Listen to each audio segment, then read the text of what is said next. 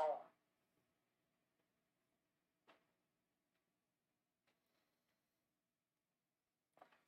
Fala galera, eu sou o Murilo Eusébio, Eu sou o Fabrício Eusébio. você está no Parla. Bom, a gente está ao vivo aqui mais uma transmissão, espero que a transmissão seja melhor do que a última que a gente fez, estava travando bastante, né? É. E comentem aqui se a imagem tá boa, se o áudio tá bom, se precisa aumentar, se precisa diminuir. E, bom, falar dos patrocinadores também, antes de apresentar o nosso convidado de hoje. É EC Pinturas. Entre no site www.ecpinturas.com.br www.ecpinturas.com.br Lá você consegue fazer seu orçamento de forma gratuita. Então, se precisar de pintura residencial ou comercial, deixar sua casa bonita, entrem lá no site. Você consegue telefonar, mandar e-mail, lá se vira também, né? E o nosso patrocinador, um oferecimento, que é a Casa do Salgado. Tá né? É, entrem lá arroba a Casa do Salgado, e lá você já vai conseguir fazer o pedido ou por lá, ou achar o telefone lá, também dá para você fazer tudo pelo Instagram lá. E aí tem o nosso Pix. tem o nosso Pix, que é o Pix arroba Parla Podcast. Pix arroba Parla Podcast. Ajude a gente lá doando pelo Pix, porque isso faz a gente continuar independente, não ficar dependendo de patrocinador. Isso faz a gente continuar fazendo, né, cara? Porque dá um gasto fazer, né? Não é só trabalho. E, bom, por favor, sua imaginação é o limite, pix arroba Parla Podcast. E se você é um empresário ou empresária aqui da região de Jundiaí e quiser apoiar o nosso trabalho aqui, entre no, contato pelo e-mail contato arroba parlapodcast. Contato arroba parlapodcast.com.br. E é isso aí. É Então, isso aí, né? Tem mais alguma o coisa? apoia-se, né? O O apoia. Apoia-se também é uma maneira de ajudar a gente, né? É o apoia.se barra parlapodcast. apoia.se barra parlapodcast. Também siga a gente lá no Instagram, que é o arroba parlapodcast. Né? Parlapodcast, arroba parla- parlapodcast. E o nosso privado, o meu é Murilo Cássio, o seu Fabrício Eusébio. Fala. Isso. E a gente tá mais parla do que nunca hoje. Mais parla do que nunca, cara. Gostei. O convidado inspirou a gente aqui hoje. E aí, E aí, Ed, tudo bem? Como é que você tá, cara? Ed Galileu. Tudo bem, gente. É, tô legal. E vamos ver o que, que vai sair desse bate-papo aí, que a gente não, não combinou muita coisa, né? Mas vamos lá. Cara, vamos, vamos a gente não combina nada. Tudo É, no isso aí. vai que vai. Deixa eu falar, cara. Ed Galileu é nome artístico ou ah, o acaso de dar um nome legal, assim, de artista? É, o- foi o acaso. Foi, foi assim, um, um pouco. Meu pai, é, o Galileu, foi meu pai que quis colocar. Não é sobrenome. Tá. É, segundo mas nome. Isso, é o segundo nome. Porque meu pai ele é muito fã da, da obra de Galileu Galilei, Aham. né? Tanto que, assim, meu irmão se chama Anderson Galileu também. Ah, que legal, Ah. cara. Só, só a minha irmã que não ia ficar legal, Galileu. Também. E, e a sua família, então, já é de artistas ou não? Sim, a minha família por parte de pai. É, o meu pai, ele tem a companhia de teatro mais antiga de Jundiaí. Sério, cara? Né? Que da hora. Sim. É, muita gente conhece aqui em Jundiaí, na região, que é o Rick, do Rick Kelly. É uma companhia de teatro, né? é, eles fazem é, apresentações circenses também, né? Hum. E, assim, mais voltado para público infantil. Né? Fizeram alguma coisa já para público adulto também, mas, assim, eles são bem conhecidos para público infantil. Tem muita gente que, que conhece eles, assim, que é pô, eu, eu assisti os espetáculos de vocês, hoje eu levo meu filho, meu neto, tá? porque a companhia Rick Kelly já tem 43 anos. É, mas a companhia, ela não fica em Jundiaí, exatamente. Fica viajando, né? Então, é uma companhia de Jundiaí, e região aqui. Tá. É, apresentações, a, a maioria das apresentações eram por aqui, mas Sim. assim, é, eles, a gente, né, porque eu também já trabalhei um, um tempo com ele fazendo apresentações assim, e a gente viajava por todo o interior de São Paulo, assim, principalmente, né, mas assim, para outros estados também, então, Deve ser muito louco trabalhar assim, né? Cada dia num lugar. Ou não, é Cara, viagem. Não, é gostoso. Tipo, sei lá, eu gostava pra caramba, né? Você conhecer outras cidades, você conhecer é, outros povos, né? Ali. é, tá, tá sempre é, sai de uma cidade, vai para outra, faz uma apresentação, tal, é bem legal, cara. Eu gostava sim. Pô, que legal. E bom, primeiro, então, começar, eu quero saber o início de tudo, assim. Você tem uma pergunta? Não, vamos considerar assim. Sim. Como que você decidiu ser artista? Bom, você já vi que você já vem de uma família de artistas, né? E com quantos anos você decidiu ser quadrinista ou que você decidiu, cara, eu vou trabalhar com arte? Cara, eu acho que ninguém decide ser artista. é porque se for, se for uma escolha, ninguém faz. Aham. Viver de arte no Brasil é bem difícil, assim, sabe? É, é sofrível. Mas é, é é uma coisa. Eu, eu costumo dizer que hoje, cara, a, a arte pra mim é, é uma necessidade do mesmo jeito que respirar, sabe? Eu não, não me vejo trabalhando numa empresa, num escritório ali. Cara, não, não- não consigo. Já, já fiz isso, já trabalhei, mas assim, nunca foi uma coisa que me satisfez, sabe? Todo trabalho que eu faço, eu sou uma pessoa que eu, eu, eu não gosto da mediocridade. Tudo que eu vou fazer, eu procuro ser o melhor possível, assim, sabe? Então, mesmo quando eu tava fazendo uma coisa que não, não, não é legal, eu, eu procurava fazer o meu melhor. Mas, assim, é, nunca estava feliz fazendo o, o que eu fazia. É, sempre gostei de, de desenhar. Tipo, hoje eu, eu sou ilustrador. Eu, eu costumo dizer que o ilustrador é a criança que não parou de desenhar, porque toda criança gosta de desenhar, né? Sim. Maioria. É, e a maioria delas vão parando. E eu, pô, eu sempre gostei. Eu nunca. Eu ficava um tempinho sem desenhar, ficava meio doente, assim. E aí eu comecei a, a conhecer outros tipos de artes também, né? É, assim, fiz o, o, o primeiro curso que eu fiz foi aos mais ou menos 11 anos, assim, que eu entrei num curso de desenho e pintura. O curso de desenho e pintura é voltado para artes plásticas. E assim, tipo, pô, eu queria desenhar o Homem-Aranha, assim, sabe? Uhum. Mas enquanto eu estava fazendo esse curso, rolou um curso aqui na cidade também de história em quadrinhos. Eu falei, pô, é esse que eu quero fazer, né? Eu comecei a fazer esse de história em quadrinhos. Lá eu conheci amigos, tinha lá meus, meus 12 anos mais ou menos.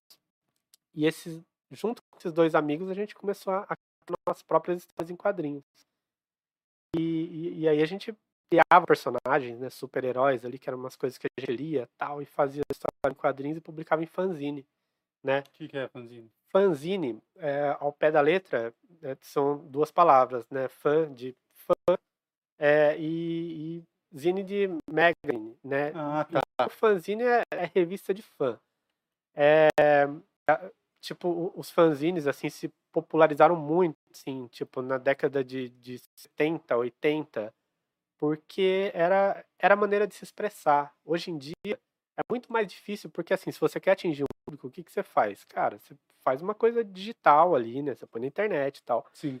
Mas, nessa época onde a internet não era é, popular, é, tipo, o pessoal fazia isso. Fazia é, os fanzines, né? E o fanzine não. Eu tô falando de fanzine, eu falei dos nossos de história em quadrinhos. Mas Sim. assim, o fanzine, ele pode ser desde um, fanzine sobre uma banda, tipo, ah, pô, eu curto pra caramba a banda Metallica, sei Tá. lá. O cara cria fanzine sobre a banda Metallica, então colocava artigos ali, ele, ele criava uma revista, um informativo ali sobre aquela banda e colocava foto, colocava texto, colocava crônica, seja lá o que for. Então, é, é é uma coisa mais underground, assim, sabe?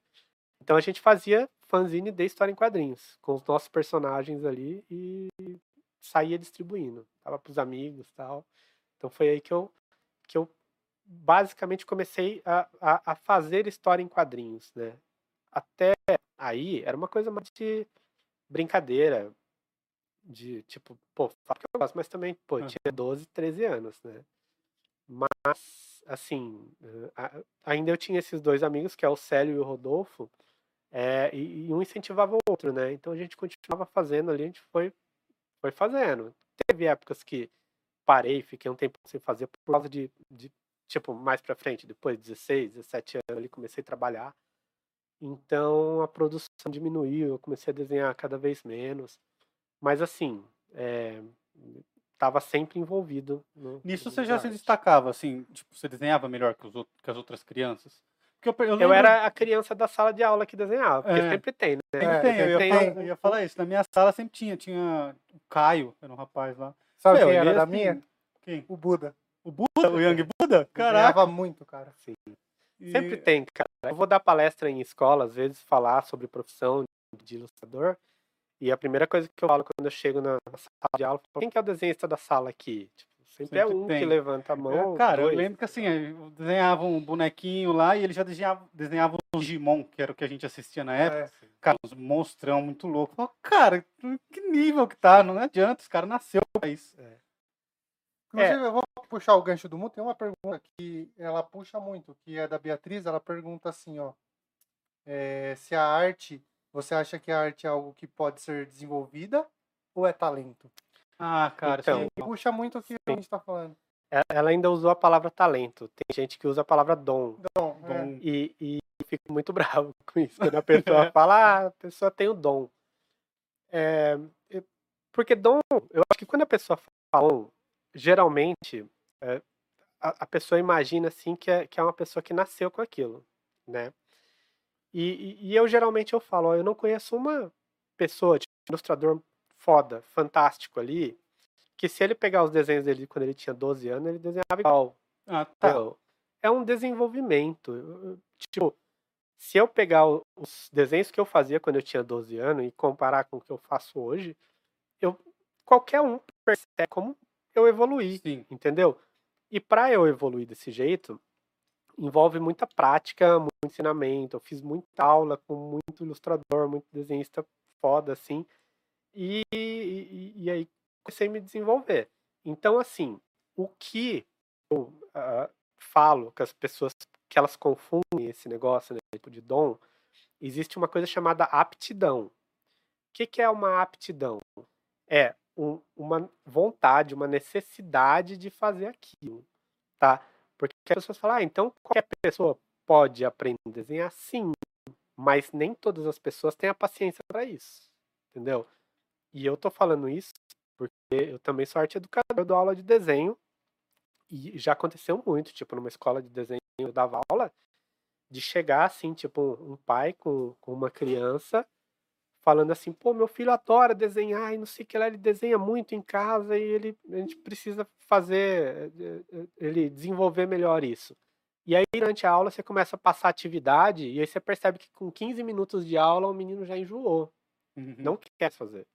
Então, tipo assim, ele gosta do desenho, entendeu? Ele gostaria de conseguir desenhar aquilo lá daquele jeito, mas ele não tem a, a paciência, ele não tem isso. Quando eu tô falando isso, eu não tô falando, ah, então significa desiste. Não, pode ser que esse menino que tem 9, 10 anos, quando ele chegar aos Um pouquinho 16 mais. anos, ele começa a se interessar mais, assim, a aprender técnica tal. É, eu, eu costumo dizer que eu, eu demorei muito para levar a sério a, a minha profissão. É, podemos dizer que foi em 2010, que foi quando eu comecei a dar aula de desenho. Eu já desenhava ali, fazia umas coisinhas, fazia algumas ilustrações para agência de publicidade, fazia minhas histórias em quadrinhos. E em 2010 eu fui convidado para dar aula no, no local. Eu falei, pô, aula é uma responsabilidade maior. Eu, tipo, eu, eu tinha o conhecimento necessário para dar aula para criança, né? Porque eu estava dando aula para criança. Mas eu falei, mas eu quero me aprimorar. E aí eu entrei para numa escola bem legal, que é a Quanta lá em São Paulo, para fazer um, um curso assim bem mais voltado para profissionalização, né? E assim, pô, me desenvolvi muito assim. E eu, eu falo, a melhor maneira de você aprender é você ensinando. Dando É, é aula, verdade. nossa, cara, eu, eu aprendi muito, assim, Uhum. porque eu tinha que entender aquilo que eu ia passar para o meu aluno, né? Então eu estudava, fazia ali exercício, demonstração para ele. Então eu aprendi muito. Então eu falo, demorei muito, assim, não, não que é uma coisa, se eu pudesse voltar no passado, eu iria, tipo, levar a sério antes. Não. Eu acho que tudo pelo que eu passei me transformou na pessoa que eu sou hoje, assim. Então, é, foi necessário. é, Era uma coisa que, tipo assim, eu precisava trabalhar, precisava ter aquele emprego chato que, pô, não gostava, mas eu tinha que fazer o melhor possível ali, porque eu tinha que pagar minhas contas, né? E aí, quando eu vi um- um momento oportuno ali, eu comecei a investir naquilo, e aí eu fui parando com os trabalhos chatos. Nessa época eu já era autônomo, então eu já não, não picava cartão, já trabalhava com coisa que não, não era tão legal, que eu fazia manutenção de máquina copiadora. E então eu, eu ia lá, eu fui parando aos poucos com isso e me dedicando mais ao, ao desenho. Cara, a gente falou muito disso num episódio que a gente falou sobre sonhos, né? Que era sobre viver de sonhos, né? E como, como a gente consegue fazer isso. E muita gente tem a visão de, tipo assim, cara, eu vou largar meu emprego e vou ser quadrinista. Cara, eu vou largar meu emprego e vou ser ator. E não é bem assim, né, cara? Por exemplo, aqui a gente tem o um podcast, divulgo durante o dia, para abrir trabalha na empresa dele lá. E assim, o podcast vai dando mais audiência com um pouco com o tempo. E, e o Fabrício ainda não, mas eu cada vez menos gasto tempo advogando e mais tempo me dedicando ao podcast. Não é uma virada de uma não. vez assim, né, cara? Quando você vê, foi, mas é um negócio que é gradativo. E isso eu acho legal a gente passar para as pessoas, porque muita gente, a maioria das pessoas não gostam do que trabalha, né, cara? Ninguém, acho que ninguém gosta muito de ficar dentro do escritório, fazendo contabilidade de alguma coisa. Ah, mas tem. Ah, tem, louco? Tem. tem. Cara, é, é, é, Mas acho que a maioria das pessoas que fazem, fazem porque, cara, a vida real cobra, precisa Sim. pagar as contas, os boletos, né? Sim. É bem triste, né? Tipo, você vê a pessoa, tipo, tá ali, não, não, não tá feliz. Eu hoje eu posso dizer que eu não. A turma brinca, né, ainda comigo. Pô, Ed, mas você não trabalha? Você só desenha? Né? Porque eh, eles têm essa visão e eu também, de certa forma, tenho. Apesar de que, para quem tá fazendo, não é aquela maravilha que é, eu fico desenhando. Não, eu tenho que cumprir prazo, eu tenho que desenhar coisa chata que eu não, não gosto de desenhar, mas estão me pagando e eu é. preciso. É, então, dentro da, da, do que eu faço ainda, cara, eu gostaria de, tipo, tá com a conta cheia ali, entendeu? Vivendo de, de juros, é, e poder desenhar o que eu quero, a hora que eu quero fazer minhas coisas autorais, entendeu? Mas não é bem assim. Eu, uhum. eu tenho que, que. Mas tá dentro do que eu gosto, então, de certa forma, eu tô trabalhando, eu tô desenhando, Sim. né? É, sobre isso de você chutar o balde ali, tipo, ó, largar um trabalho chato e, e fazer. Cara, eu admiro quem faz. Mas ao mesmo coragem. tempo, eu, eu, eu já vivi suficiente para conhecer casos onde a pessoa acaba se frustrando, entendeu? É, ah, vou largar tudo e vou fazer só o que eu gosto. E aí não dá certo, porque não é uma coisa que, tipo assim, geralmente não, não é uma coisa que você, pô, comecei hoje a trabalhar, amanhã tô ganhando dinheiro pra caramba, entendeu? Vai alguns anos ali para você conquistar um mercado, para você começar a, a ganhar dinheiro para poder falar, tô vivendo daquilo. E aí a pessoa, tipo, fica ali, tipo, seis meses, não tá rolando, um ano tal, a pessoa se frustra e nunca mais volta. Eu já vi muita gente fazer isso. É, cara, queimar a ponte é perigosíssimo. O... É, a gente acaba ouvindo só as histórias que dão certo, né? As é, pessoas que, que frase, ficaram né, para trás, o, ninguém vê. O cemitério dos fracassados são silenciosos, né? A gente só conhece Sim. a história do Bill Gates, do Elon Musk. É, os caras que largou a culpa empresa, né? É esses. Esses, né? Isso é muito real. Cara, a gente tava conversando ali, comendo um salgado, é, de uma coisa que eu acho muito interessante sobre crianças, né? Que a arte é uma coisa que, que tá enraizada na criança, a criança é muito criativa e a sociedade poda a arte da a criatividade, né? E a gente acaba crescendo adultos meio. Ah, acho que a palavra é limitado, assim. A gente não consegue mais ser tão criativo. Salvo algumas pessoas têm criatividade e tal, mas a gente perde isso da infância, né? É, e para um artista, cara, é, não foi o seu caso, porque é, seu pai já era artista. Mas hoje, quando o cara fala, oh, eu quero ser desenhista, deve ser difícil para. Difícil não, né? A família aceitar, tem uma série de conceitos. E aí, cara, como que você vê isso uh, hoje na sociedade, de arte em geral, dentro da sociedade? Cara, eu, eu acho que assim, a gente tem um, uma coisa que melhorou bastante, que é o acesso à informação internet.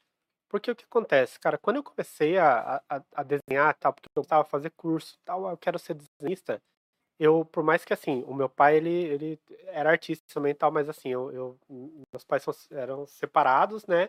Então eu vivia com a minha mãe. Minha mãe não é da, da área artística. E, pô, eu, eu ouvi muito dela.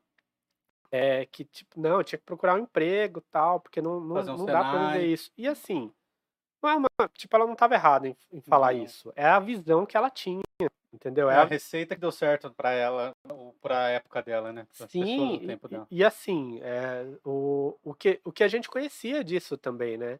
É, porque assim, sempre assim, eu acho que qualquer pessoa tem um, um- um conhecido ali que o cara é músico, toca em barzinho, mas tá sempre duro, não, não não tem grana, não consegue pagar as contas. É, é, é comum a gente é, ver isso daí. Só que assim, para a área de ilustração, principalmente, né? Porque a gente não vê muito, tipo, pô, onde que o cara vai fazer? O que, que o cara vai fazer? Vai ficar pintando quadro no meio da rua e vender? Hoje a gente tem uma noção de, de- do mercado, de como é. É, Eu vou dar um exemplo de história em quadrinhos. Cara, eu, eu fui me dar conta de que era possível fazer história em quadrinhos de verdade aqui. Eu tinha já meus 16 anos, entendeu?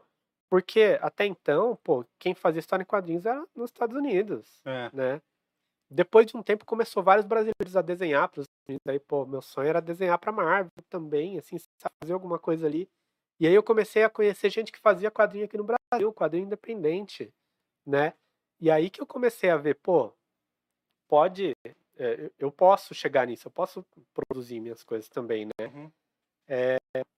Mas assim, no geral, cara, é o, o que o pessoal tem, tem essa visão, né? Viver de arte não dá.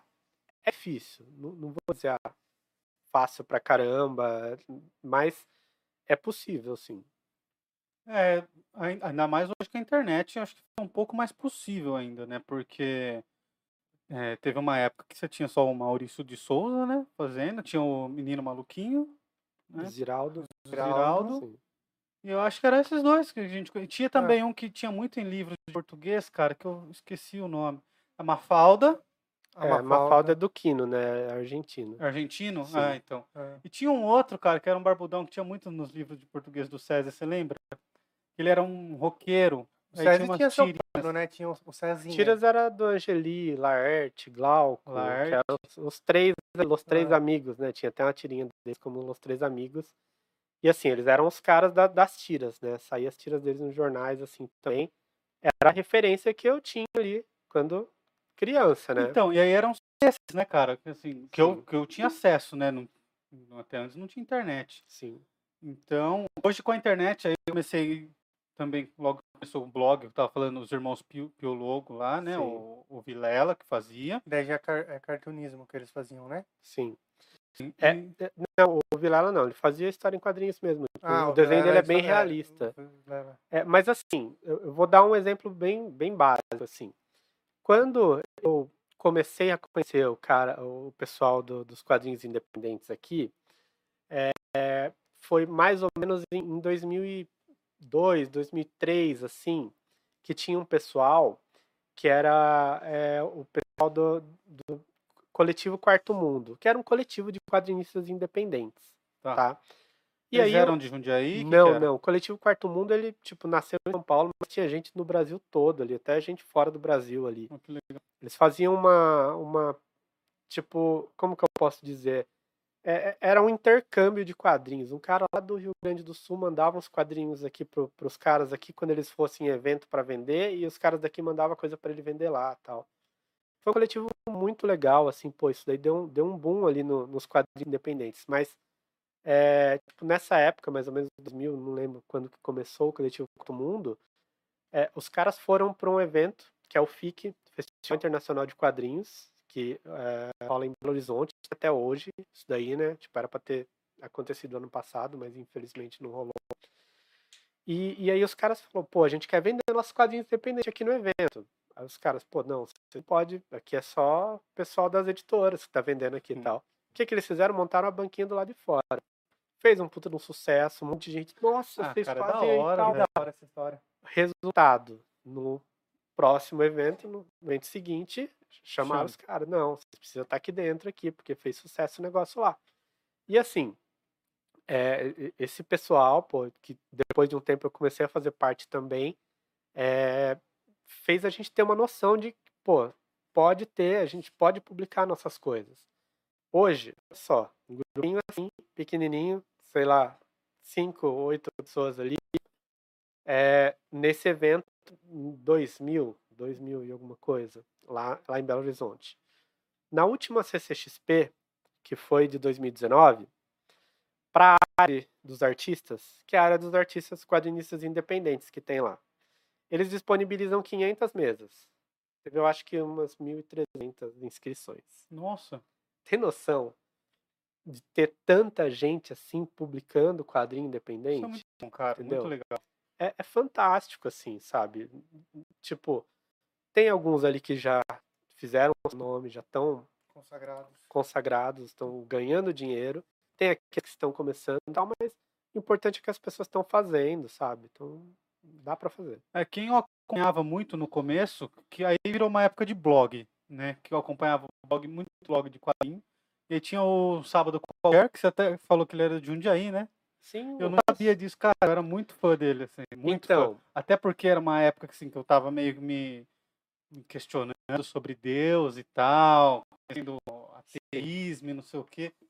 E aí, cara, eu achei sensacional. O negócio bateu comigo Ruas assim. é, o, o ele, ele é de Niterói, né? E ele tava, assim, eh, os personagens dele estavam fazendo sucesso e ele tinha muito, muitos negócios aqui em São Paulo, né? Gente querendo licenciar e tal. Falou, cara, eu preciso mudar para São Paulo. Só que ele não queria morar em São Paulo, São Paulo. Aí ele procurou uma cidade próxima. Veio para onde? Vila Arens. Vila Arens. Caraca, do Então, lado. Que... Aí, pô, Ruas é gente boa pra caramba, cara. Eu fui várias vezes na, na casa dele lá. Tipo, fiz- se você olhar na- nas lives que ele faz agora, tal, nos vídeos, atrás tem uma luminária, que é a luminária Deus te ilumine. Que é um deus, assim, tem uma lampadinha assim. Foi eu que fiz pra Ah, ele. é? Que legal. Eu fui levar lá uma vez na casa dele, ele fez um vídeo. Pô, o Ruas é muito gente boa. Eu fui uma vez na casa dele eh, no aniversário dele, o Pirula tava lá também. Pô, o Pirula, sou Pirula? fãzaço também, cara. Eu também, eu, tipo, na verdade eu fui conhecer o Pirula porque ah, o Ruas me pediu pra ir ajudar ele a vender quadrinhos num evento lá. Eu falei assim, eu vou, de boa, mas você vai ter que me apresentar o Pirula, que eu sabia que... Ele Uhum. falou, não, não, cara, eu te apresento, tá? Uma vez ele fez o aniversário na casa dele, eu fui lá, cara, gente boa também, cara. É, então, eu gosto, eu gosto de vídeos longos já faz tempo, já eu É. assisto Pirula. É, se fala. Nossa, mas é muito legal, É muito cara. bom, muito cara. legal. o muito canal do Pirula é bom. Porque também, se for analisar mesmo os conteúdos que ele tem, tem que ser um pouco. Não pode ser Tem, muito cara, precisa superficial. sair da superficialidade um pouco, É. A gente precisa aprofundar o debate, aprofundar os conhecimentos. Sim, Então ele se aprofunda falando bem. um pro outro. Sim, com certeza, cara. E meu, e ele casou muito bem ali com o Ruas, cara. Os vídeos que os Muito, caras cara. fazem juntos ali, falando de mitologia, falando de religião, cara, é, é fantástico, cara. Eu aprendi coisa pra caramba ali. E fora, não pode. fora quadrinhos, também trabalha com artes plásticas.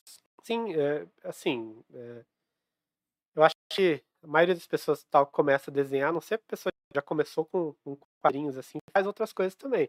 Mas, pô, eu gosto bastante de trabalhar com tinta, né? Mexer com tinta acrílica. Então, às vezes, eu pinto umas telas. Aquarela também é uma coisa que eu gosto bastante de fazer. E aí, de vez em quando, rolam umas encomendas, assim, algumas coisas assim.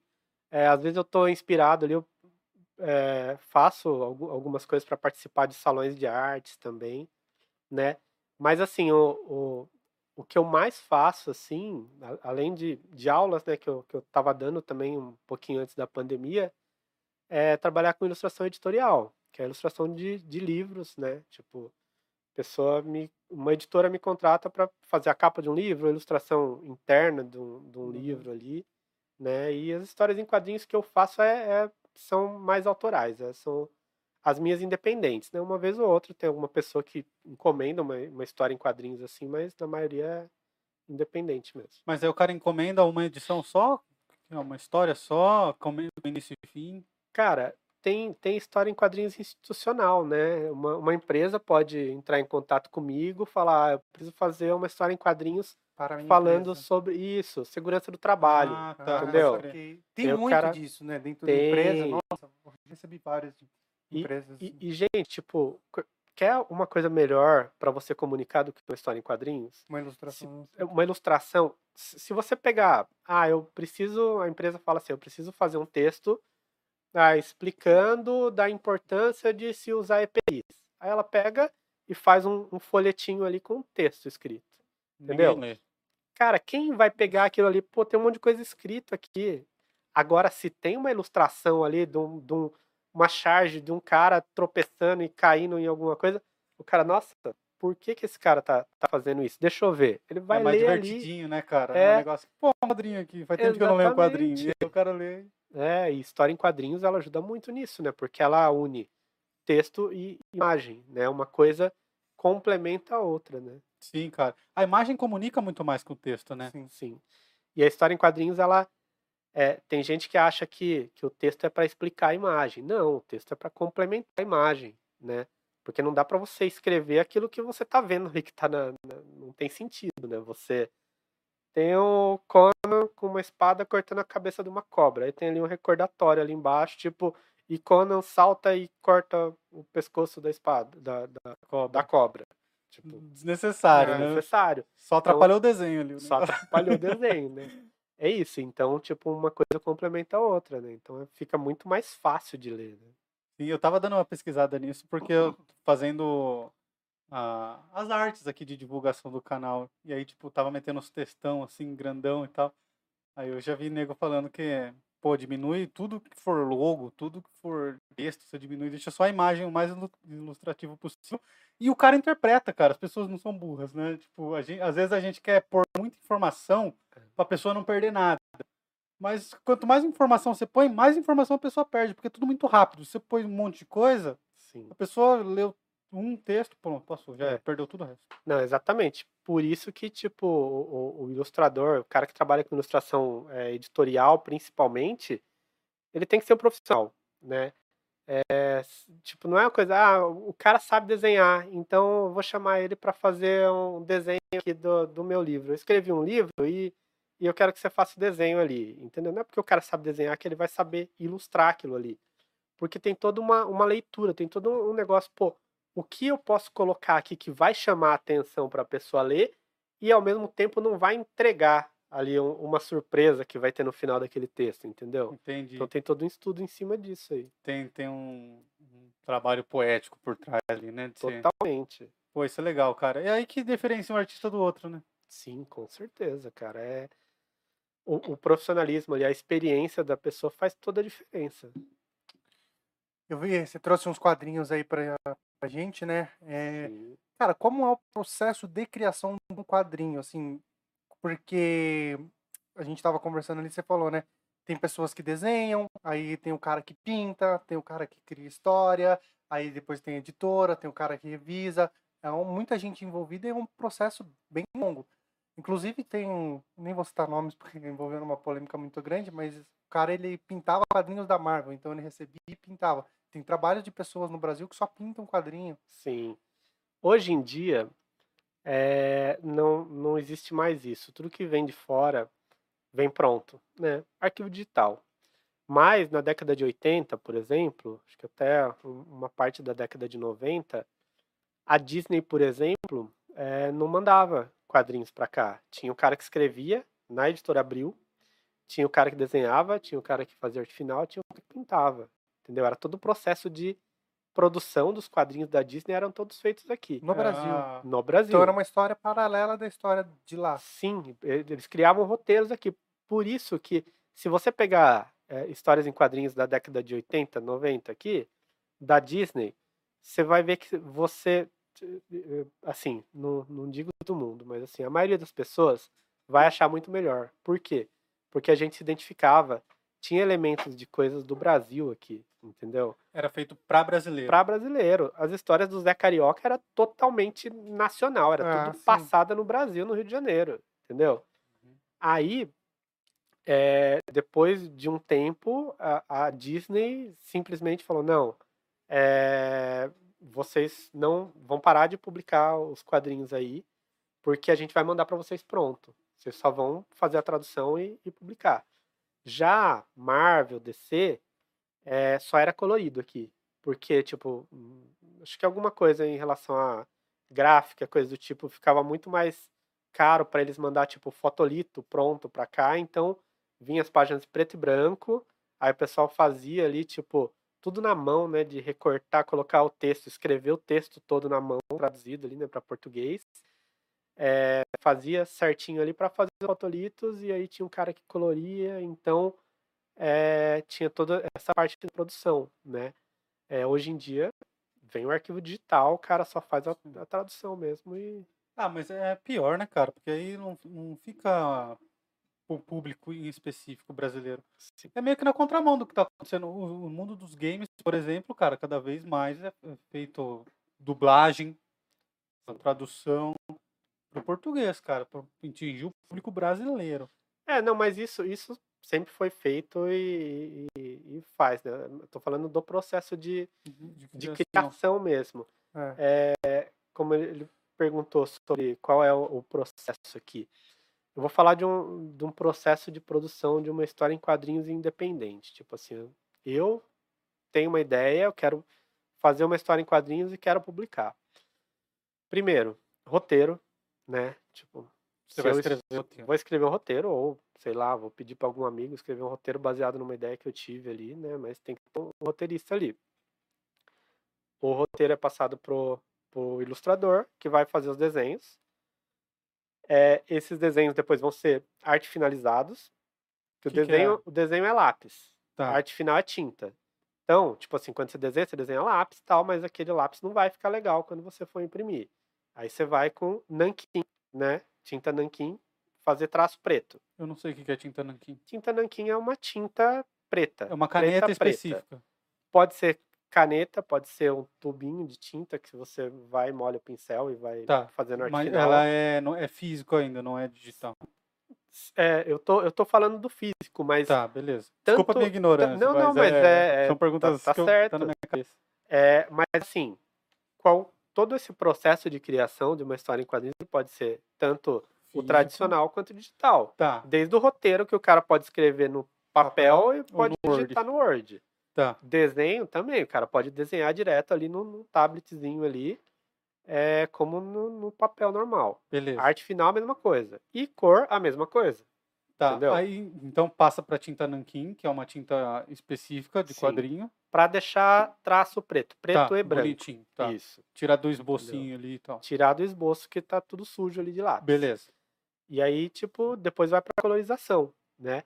E aí, no processo de publicação, ainda tem que passar pela revisão, né? A pessoa vai fazer uma revisão ali, colocar letras, né? Tipo, o texto da história em quadrinhos, vai para revisão, depois vai para diagramação, né? O cara que vai montar as páginas certinhos ali, e gráfica, entendeu? Foi para gráfica. Então, esse é o processo de criação de uma história em quadrinhos. O, o, proce- o, o processo de, de desenho do quadrinho, ele vem livre para você fazer. Você pega, você lê o roteiro e vai criando os desenhos conforme a sua cabeça decide. Ou às vezes vem, tipo, ó, agora aqui eu quero o fulano cortando a cabeça da cobra desse jeito. Pode ser as- das duas maneiras. Vou dar um exemplo para você. Eu estava conversando com o Ed Wagner, que é um, amigo meu. Ele é roteirista do Maurício Souza, né? Quer dizer, agora acho que ele, ele saiu, mas ele trabalhava fazendo roteiro para Maurício Souza. E ele me, apre- me, me ensina muito, assim, sabe, algumas coisas do, de, de processo de criação. E aí ele me falou uma coisa que eu nunca que eu ia imaginar. É, no Maurício Souza, o cara escreve o roteiro que passa para o desenhista, ele passa o roteiro desenhado. Né? Eu falei, pô, mas como assim? Todo roteirista precisa saber desenhar também? Ele falou, sim. No Maurício de Souza, sim. Eles fazem o esboço já do desenho. Bem, aquela coisa bem solta ali, sabe? Linhas Tá. soltas, mas que você entende que é, a- que é a Mônica, que é o Cebolinha, que é o Horácio. E ele passa desse jeito já pro desenhista. O desenhista só vai pegar aquilo que ele fez ali, a página do jeito que ele fez, e redesenhar, trabalhando mais, que aí passa pro arte finalista e aí vai. Entendeu? Ah, que legal. louco, velho. É, é uma das maneiras, mas assim, existe um, um, um roteiro que é aquela coisa bem solta, assim, vamos supor, eu vou descrever uma página, eu vou colocar ah, o Capitão América conversando com o Wolverine, nessa página aqui. Na outra, tá, o, o cara, ele, ele só vai falar o que tá rolando. Mas também tem aquele roteirista que vai falar assim, ó, plano médio, né, tipo, plano médio da, da cintura para cima ali, é, do Wolverine visto de trás, de, conversando de frente com o Capitão América. Ele descreve Que- como que é o desenho. Isso, exatamente como ele quer que a cena seja feita. Ele, Ele já imagina aquilo ali como uma fotografia. Uhum. Né? Então ele descreve e o cara tem que fazer daquele jeito. Então tem, tem várias maneiras de, de se criar. A criação é livre, né? Totalmente. Não, né? depende, né, cara? Se vem pro desenhista já narrado como ele tem que fazer, não é tão livre. Agora, aí é livre pro. É, livre não. o roteiro ele tá falando. né? falando que Tá. O, o modo de você criar, acho que cada empresa, cada, Sim. cada artista vai ter o seu ali. de um jeito Uhum. diferente. Acho isso, acho isso massa. E tem quantos quadrinhos hoje? E se é assim que funciona também, não sei. Cara, eu, eu assim, eu, vou, eu não vou contar os fanzines, porque fanzines eu, eu devo ter uns oito publicado. Publicado, que eu quero dizer, é feito, porque fanzine era feito no Xerox. Hum. A gente fazia A as sua historinhas. grana. Sim, a gente fazia a, a- não, com a, com a minha grana continua sendo até hoje. É, mas o, o fanzine, assim, a gente desenhava, reduzia a página no Xerox, montava ali, né, tipo, como se fosse um livrinho, colando páginas ali, fazendo montagem, e tirava Xerox depois daquilo lá, né, que era o boneco, para montar numa revista e, e distribuir, entendeu? Então, não vou contar fanzine, vou contar com a primeira publicação independente que eu fiz, que foi em 2009, com a Liga Jundiaiense de Super-Heróis. Ah, existe Liga Jundiaense de Super-Heróis? Sim, existe porque a gente criou. Legal, É, cara. Então, eu, o Rodolfo Bonamigo e o Hugo Nani, a gente, tipo, eram amigos que gostam de desenhar, gostam de quadrinhos e tal. E a gente se encontrava direto, fim de semana, ó, vamos juntar aí pra desenhar, fazer umas coisas e tal. E a gente, num dia lá, a gente falou, "Ô, a gente precisa criar uma equipe de super-heróis. Vamos criar uma equipe de super-heróis pra defender Jundiaí? É. Ah, vamos. E aí a gente pegou e começou a pensar em algumas coisas com as características de Jundiaí, né? Cada um criou um personagem ali, alguns a gente criou junto, e a gente criou uma equipe de super-heróis. E aí o negócio foi amadurecendo ali, e a gente falou, pô, vamos fazer uma publicação? Publicação independente. Nessa época foi a época que a gente meio que viu ali, pô, tá rolando, o pessoal tá fazendo publicação independente, porque gráfica era muito caro. Até porque quem as editoras, quando iam fazer uma publicação, publicava milhares. E aí você chegava lá, tipo, pô, eu quero fazer mil exemplares. Eles davam risada, né? Tipo, cobrava muito caro, porque não, não, não compensava para eles fazer um- uma tiragem pequena. Mas nessa época começou a ficar um pouquinho mais viável. E a gente estava em três, a gente falou, pô, a gente racha em três, a gente faz ali, divide as revistas em três também e sai para vender. Então a gente fez e publicou Liga Jundiaense de Super-Herói em 2009. Eu consigo imaginar alguns vilões aqui, hein, cara. Não precisava nem de muita criatividade. Tem- Tem um pessoal que compra terreno, aí ganha eleição e constrói obra Constrói- pública do lado para Nossa! valorizar. fantástico. Tem, tem, tem, muita, tem muito vilão nessa cidade. Mas é, a gente quis criar os heróis, né? Até para defender a cidade, né? a- a- principalmente a, a natureza da, da Serra do Japi.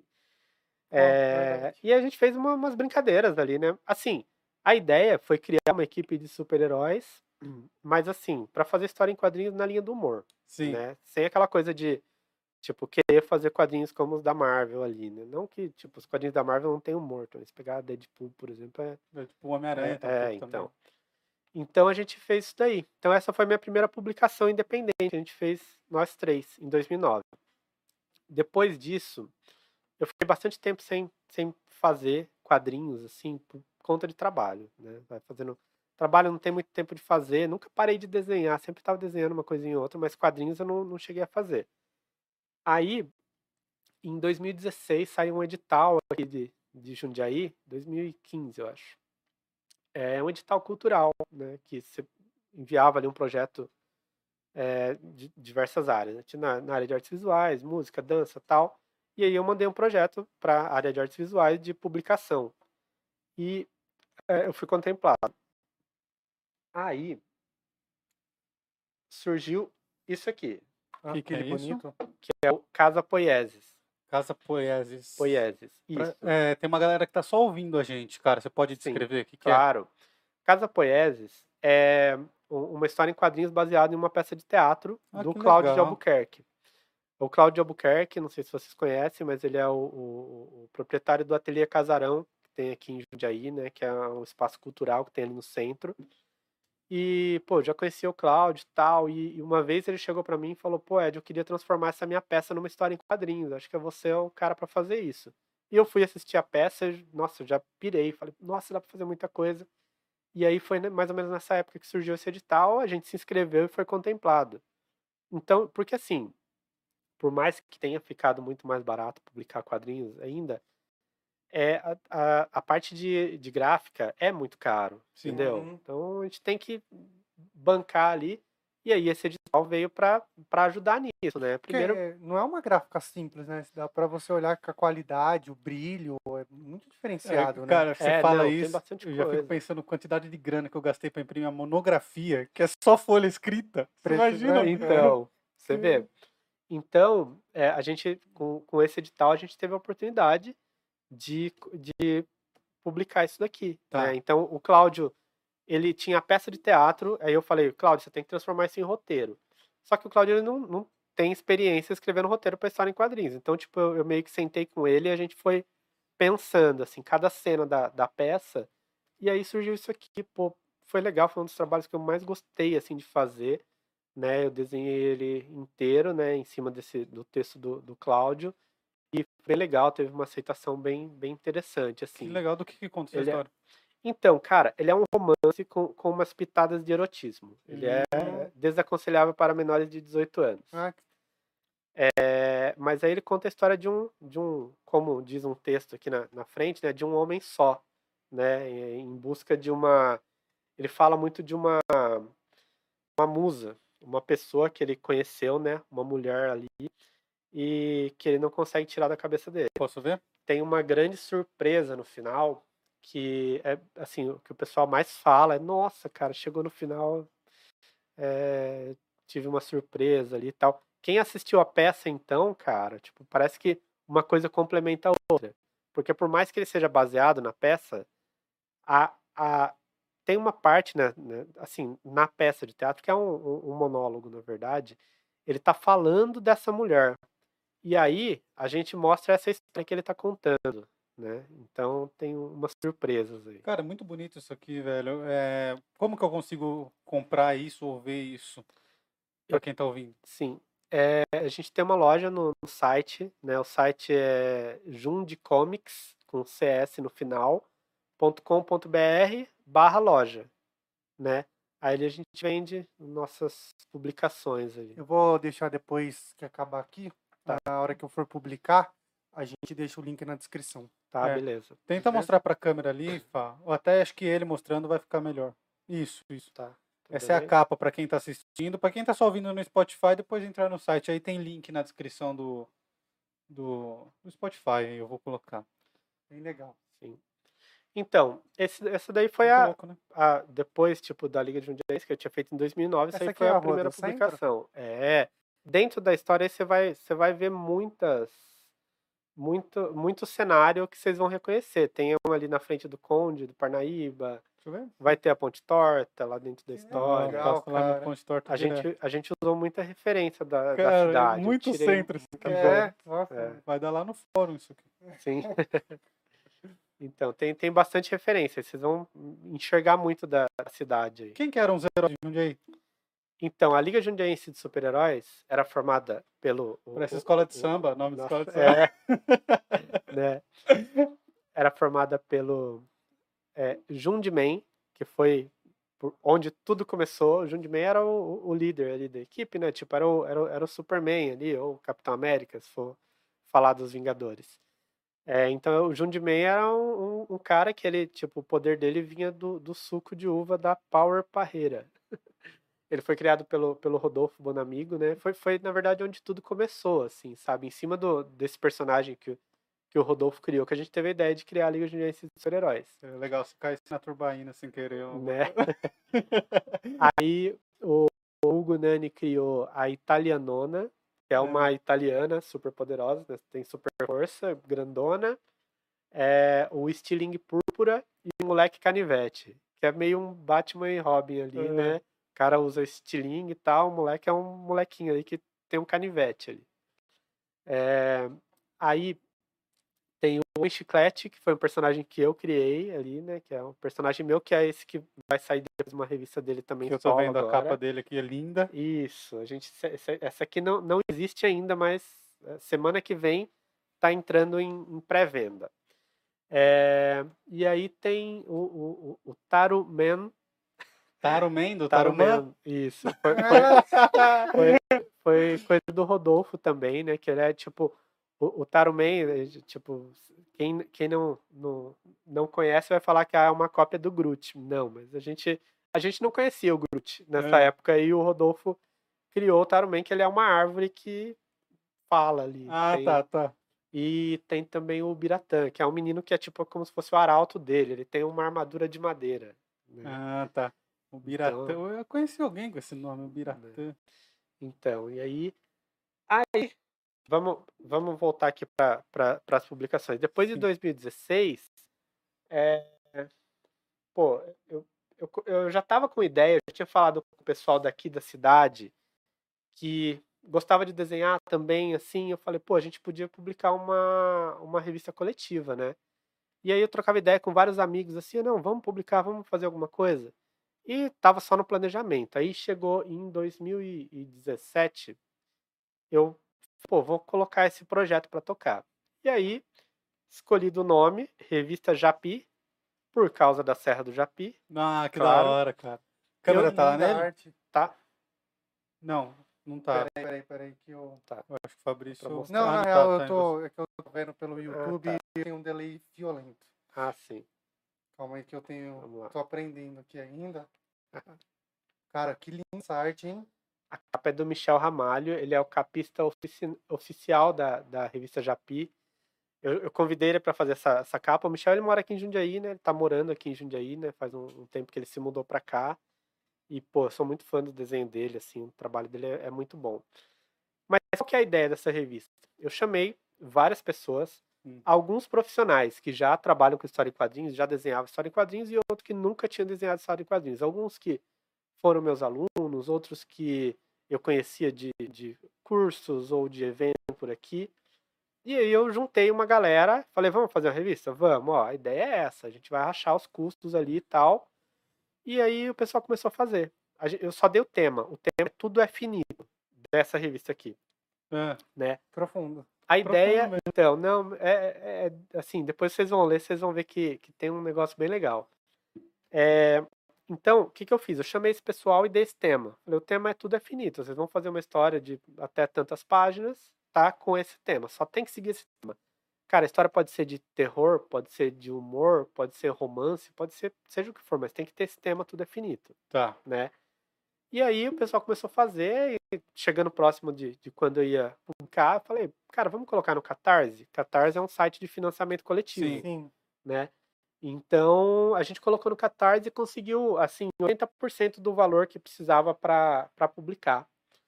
É, e aí a gente inteirou o resto, né? Como tinha bastante gente participando, a gente inteirou o resto e, e- e fez essa publicação que saiu em 2018. Essa revista ela foi indicada ao troféu HQ Mix, que é considerado o Oscar das histórias em quadrinhos no Brasil, que legal. É, na em publicação coletiva, é, é, publicação independente de grupo, né? Tem várias categorias e Uhum. tal. Então, em publicação independente de grupo, ela foi uma das finalistas ali e foi bem legal. É, eu chamei, na época o Rua estava morando aqui em Jundiaí. Aí eu chamei ele para escrever o prefácio, ele que escreveu o prefácio Pô, que legal. e, e desenhou uma história. Desenhou não, ele escreveu uma história que eu desenhei duas páginas, ele desenhou o final que tem os personagens dele aqui. o- o- Ah, que da hora, cara. Ah, Cara, quero mandar um beijo pro Russo. Eu sou muito fã dele, velho. Cara, ele é gente boníssima. Inclusive, eu queria que ele viesse aqui se pudesse. Não sei se, se vale a pena pra ele, né? Mas É, agora ele legal. tá morando em São Paulo, ele se mudou pra lá. Mas aí depois a A gente, gente até vai até ele se precisar. É. negócio aqui é itinerante. com certeza, não, acho que se ele puder, ele topa sim.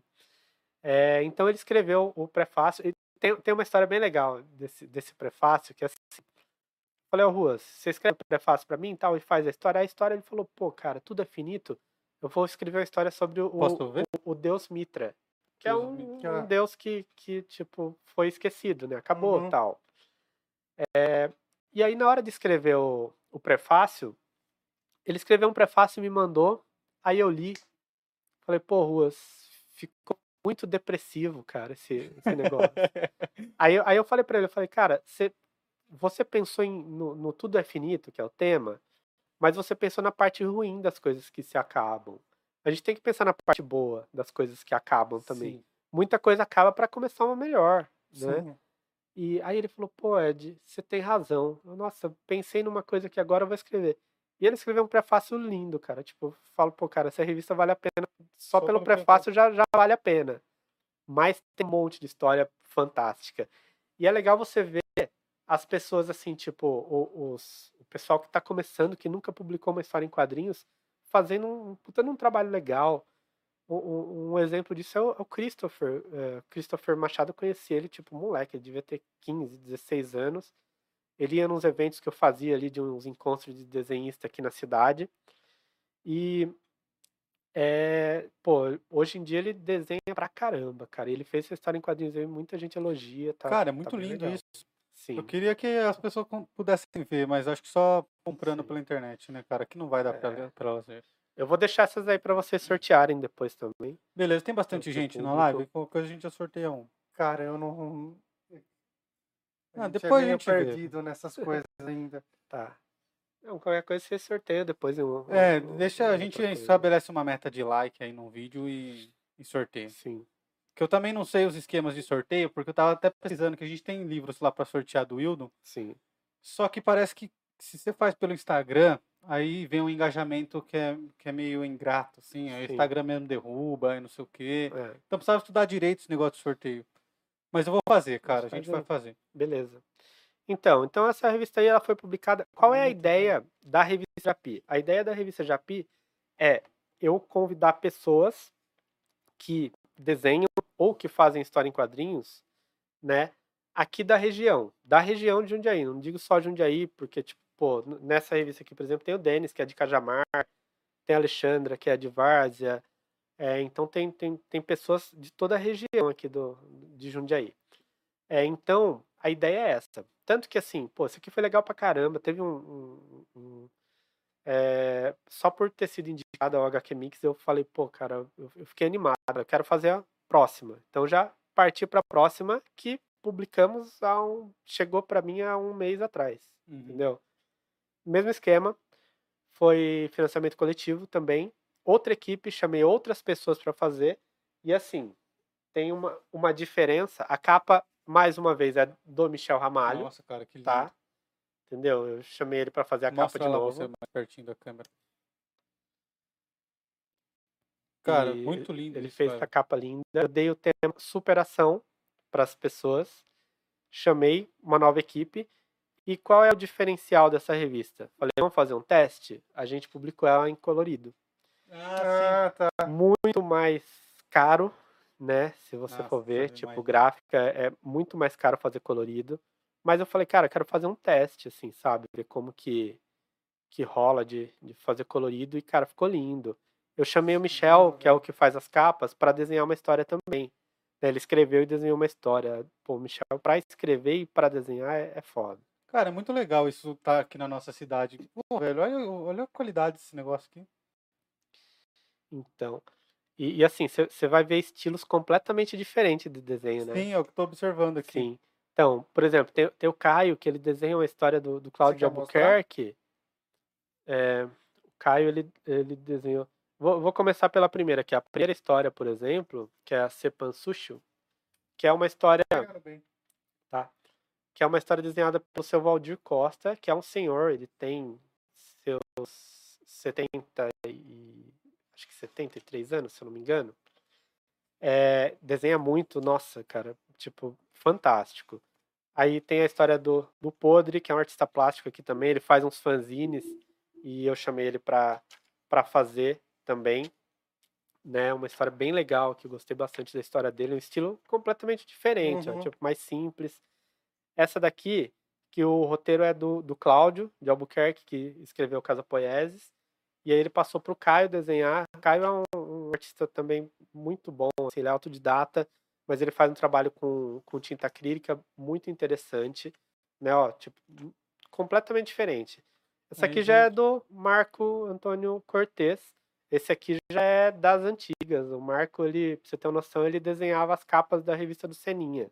Porra. Por muitos verdade, e muitos anos. Seninha, cara. Você lembra disso? A gente tinha até É, jogo do É, Seninha. o Então, Seninha.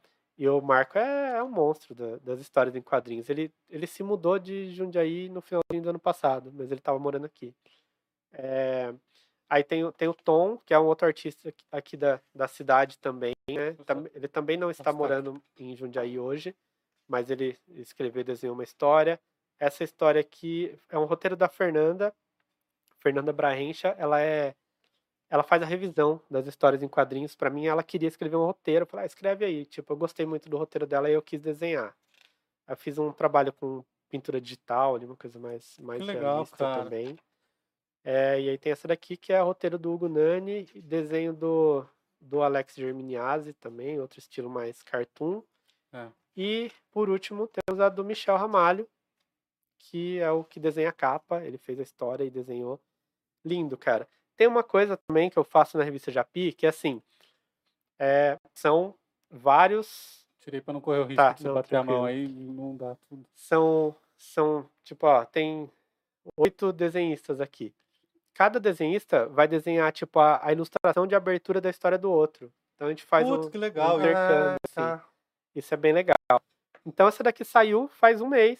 né, chegou aqui agora pra gente, eu fiz as entregas, né? Porque quando a pessoa apoia no Catarse, ela, tipo, tá, escolhe ali a recompensa que ela quer. Ah, é só essa revista, as duas juntas tal. E aí dá Tem, cada um tem um, um valor. E aí, terminei de fazer as entregas ali, tipo, no, no finalzinho do, do mês passado, né? Então, essa aqui foi a minha última publicação.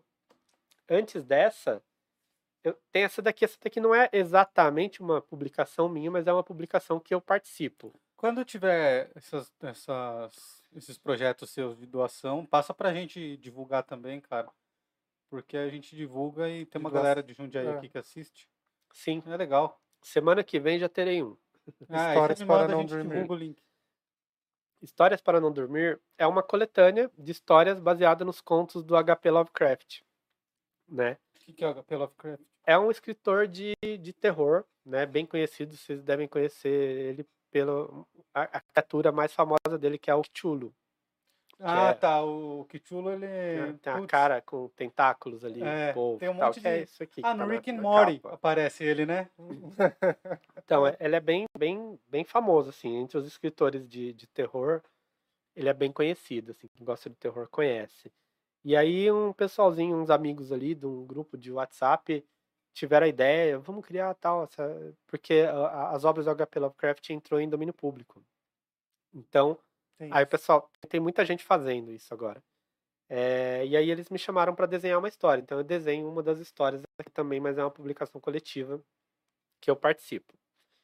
E a minha última publicação é essa daqui. Essa aqui é uma revista fake, não é a revista, porque ela não está, não foi publicada ainda, mas já está pronta para ir para gráfica, praticamente. Essa é a capa que eu achei mais Tá. bonita de todas, cara. Sim, Muito essa capa aqui é do, do George Wolfe. É, é o Homem Chiclete, que é o personagem que faz parte da Liga Jundiaense de Super-Heróis. É, pô, muita gente falava pra mim, pô, Ed, quando que você vai fazer histórias aí do, do Homem Chiclete? É, tá, é- é- o personagem é bem legal, tá? Um monte de gente. Eu falei, pô, eu quero fazer. História em quadrinhos de super-heróis foi o que fez eu começar a, a falar, pô, eu quero fazer história em quadrinhos. Meus Uhum. fanzines eram todos é, de baseado em super-heróis, né? Eu criava meus personagens ali pra fazer. Então eu falei, pô, cara, o Homem Chiclete é um, um personagem bem, bem legal. O pessoal fala que é bem original, que é, que é interessante. Eu falei, cara, eu vou fazer alguma coisa dele. Aí eu comecei a planejar isso. Isso aqui era pra ter saído ano passado, por conta da pandemia, eu dei uma segurada. Mas agora eu falei, pô, cara, quero publicar, não vou ficar segurando mais não, porque eu quero partir pra próxima. Eu já tô pensando na revista Japi número 3 já. Então eu vou fazer isso daqui que já tá praticamente pronto. A capa, cê- vocês falaram de Jundiaí, isso aqui também é Jundiaí. Ah, que da Ah, hora, cara. Putz, a igreja lá, pra quem tá só ouvindo. Sim. A igreja do centro, na praça.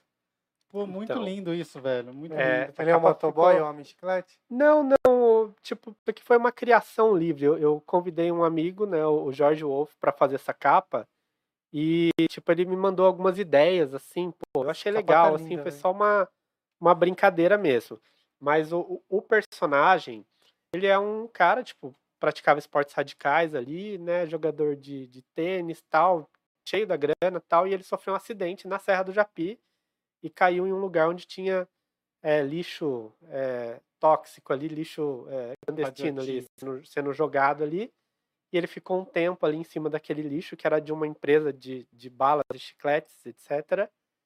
E aí ele, depois de um tempo, ele começa, tipo, o corpo dele começa a tomar propriedades de chiclete. Então, ele tem é, o corpo que ele pode esticar, é, pode ficar é, mais, é, como que eu posso dizer, mudar a viscosidade né, do corpo dele, ficar grudento ou mais liso e ficar duro também, né? Eu ainda uhum. brinco aqui né, na história de origem dele, que vai estar na revista, eu falo que ele, ele pode ficar é, tão mole quanto um chiclete grudado no asfalto quente e tão duro quanto um chiclete grudado debaixo de uma cadeira por três anos, né? Então ele muda isso daí. É, e ele tem a pele rosa e cheiro de tutti-frutti, ah. que é o mais legal do personagem.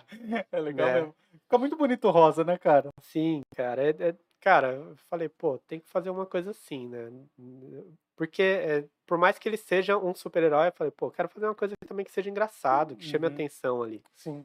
Nessa revista, é, eu vou eu vou mostrar aqui. Eu trouxe isso daqui, ó, tá em primeira mão para vocês. Eu não mostrei essa capa para ninguém, não publiquei, né? Pô, que legal. legal e quem estiver vendo pelo YouTube ali pode, pode ver isso daqui, que eu, eu preparei isso aqui só para trazer mesmo, essa revista fake aqui. Que legal, cara. E tô trazendo uma, umas páginas também, né? Não sei se vai, vai dar para mostrar aí. Tá pegando. Isso aqui é uma das páginas da, de uma das histórias deles. Essa história aqui é a história que é o roteiro do, do Flávio Luiz, que é um amigo meu, fantástico, que escreve muito bem, e desenhos meu, e cores do Tiago Ribeiro. Tá? Isso aqui é uma das histórias. A revista vai contar com três histórias. Tem essa história aí, que eu desenhei. Tem essa daqui, isso aqui são as páginas da história da origem dele, desenhadas pelo Eduardo Ferrara. O Eduardo Ferrara também é um puta, puta artista fantástico. É de aí também? Não, ele não é de aí é de São Paulo, mas assim, o cara já trabalhou para editoras americanas. O cara, o cara já só desenhou Star Wars. Só. Nossa, não falar de Star Wars. Que da hora. Que é uma das histórias em quadrinhos que ele fez, mas ele fez muita coisa, cara. Tem um trabalho muito legal. Pra galera que tá no chat quiser mandar perguntas aí, pode mandar, viu? E eu resolvi, porque eu vi que esse personagem tinha um apelo legal com crianças, e, e eu um criei o chicletinho. Ah, ah, que da hora, O chicletinho cara. é a versão infantil do personagem. Pra quem tá só ouvindo, ele é um desenho mais simples, assim, é, né? Cara? Mais infantilzinho. Mas é, é mais bonitinho. Isso. Assim, é, essa história aqui, ela foi escrita pelo Ed Wagner. O Ed Wagner é esse rapaz que eu tava falando. Ele é desenhista também, ele já desenhou até pra Marvel, o Ed Wagner. Mas recentemente, tipo, ultimamente ele tava trabalhando mais com roteiro. Inclusive, ele tava fazendo roteiro pra Turma da Mônica. É, e o desenho é do Christopher Machado, que é um, um, rapaz que eu conheci ele nos eventos aqui, que é aquele rapaz que eu falei que conheci ele quando ele tinha 15, 16 anos. Hum. E hoje ele tá mandando muito bem, cara. Então, esse daqui, ela provavelmente vai entrar no Catarse como pré-venda é, a partir dessa semana, né? Acho que até o fim dessa semana eu tô colocando o um projeto lá e começar a divulgar para o pessoal que quiser comprar, porque já estou mandando para a gráfica já. Legal, aí você manda para a gente, a gente divulga o link. Essa vai ser a edição Sim. número 1 um que vai sair. Isso, isso. E aí como que Cara, não, tipo, apesar de estar aqui edição número 1, um, né, a gente costuma dizer que quem publica quadrinho independente, a gente não, não tem muito que, que ficar colocando número, até porque, tipo assim, eu não sei se eu vou publicar número 2 daqui a 5 anos. Entendi. Entendeu? Ou se nunca vou publicar quero muito, já tenho até histórias prontas para o segundo número, entendeu? Mas assim, tudo vai depender do sucesso de venda dessa daqui, né? Uhum. Porque senão a gente só fica tirando dinheiro do bolso e tal. E o, o último ano, né, tipo, foi, foi complicado, porque Nossa, onde que eu vendo essas revistas aqui? Eventos de quadrinhos, entendeu? É, vendo pela internet também, mas assim, pô, não chega nem perto de que eu ter uma mesa na CCXP ali do que eu consigo vender. Uhum. Né? Eu tô falando da CCXP que é o maior evento, é o evento que mais se vende quadrinhos. Mas aí tem a, a, o Festival Internacional de Quadrinhos, que é o FIC, né, que uhum. é lá em uhum. Belo Horizonte, tem evento em Curitiba, tem evento em todas as cidades do interior aqui quase. E tem o Jundi Comics, que é o evento que eu faço aqui em Jundiaí né? Desde 2000, aliás. Você faz um evento em Jundiaí de quadrinhos? Sim, desde 2000. Eu, o Rodolfo e o Célio, que são esses dois amigos que eu falei que eu conheci no curso de quadrinhos ali, quando eu tinha 12 anos. É, mais a Érica Giroto, que é uma moça que a gente conheceu aqui, que também desenhava. A gente se juntou em 2000, tipo, pô, tinha 20 anos aí. É, é, experiência nenhuma, dinheiro nenhum, mas a gente conseguiu fazer um evento aqui só com um espaço cedido pela prefeitura. Onde que foi? Foi no Solar do Barão, em 2000. Ah, Depois a gente fez em 2001 no Centro das Artes, depois fez em 2002 no Gabinete de Leitura Rui Barbosa. Hum. Depois a gente ficou muito tempo sem fazer esse evento porque, tipo, era cansativo e, e dava prejuízo. A gente tinha que tirar dinheiro Sério, do bolso. cara? Ah, sim. Porque a gente não conseguia apoio, né? Nessa época aí, pô, a gente foi a primeira, assim, primeiro evento que trouxe cosplay aqui pra, pra cidade. Em 2000, tipo, as pessoas não sabiam o que era cosplay. E a gente fez um concurso de cosplay no evento e, para nossa surpresa, teve um monte de gente de Jundiaí que veio de cosplay, veio gente de São Paulo, veio gente de Campinas participar do evento. Cara, porque isso aí movimenta uma galera, né, Sim. cara? Hoje, sim. hoje. Hoje sim. É, o, tipo, o evento ficou até 2009 sem ser realizado. Em 2009, quando a gente lançou a revista da Liga Jundiaense de Super-Heróis, a gente falou, pô, vamos fazer evento, só lançar a revista. Fizemos, pô, foi legal pra caramba, e fizemos de novo em 2010, aí depois eu ia parar, porque, de novo, tipo, aí eu, eu Uhum. tava sozinho, na, na verdade não tinha nem gente me ajudando a fazer.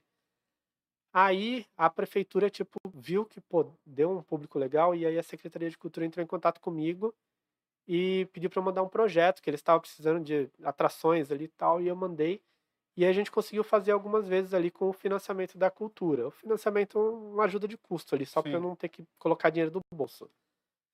E em 2016, o Sesc já estava por aqui, e aí ele viu, falou, pô, evento legal, fiquei sabendo o que você faz aí, e aí a gente estava anunciando, ia fazer o evento, ia rolar na biblioteca ali na Argos. E aí o pessoal do Sesc foi lá para ver. Eles falaram, pô, cara, o ano que vem vamos fazer uma parceria aí e tal. E aí no, no ano seguinte, que foi 2017, eles quiseram que a gente fizesse o evento dentro do Sesc. E aí foi, pô, foi o melhor evento que a gente fez até hoje, porque o Sesc bancou todas as atrações do jeito que a gente queria. Quero trazer o Guilherme Briggs ali, que é um dublador foda, pra fazer um bate-papo. Beleza, contratou o Guilherme Briggs pra vir. Que da hora, Cara, cara. a fila pra ver o Guilherme Briggs saía da entrada do Sesc ali, dava a volta no ginásio fechado ali. Nossa. Foi, foi punk o negócio, cara. O cara é muito gente boa, mas assim, tem tempo ali, ele tava com o voo Uhum, marcado, que ele é uhum. do, do Rio, né? E, cara, o cara só é o, o dublador do Super-Homem, do Buzz Lightyear Uhum. e de mais um monte de personagem foda. E então a gente conseguiu trazer bastante atração pessoal, tipo, no fechamento do evento, né, que o evento rolou. Começou na sexta-feira com a apresentação do Massacration, Que da hora, velho. terminou no sábado ali, tipo, sábado e domingo inteiro de atrações. E aí no domingo, tipo, fui lá na, na administração pra fechar ali, tipo, ó, encerrou tal.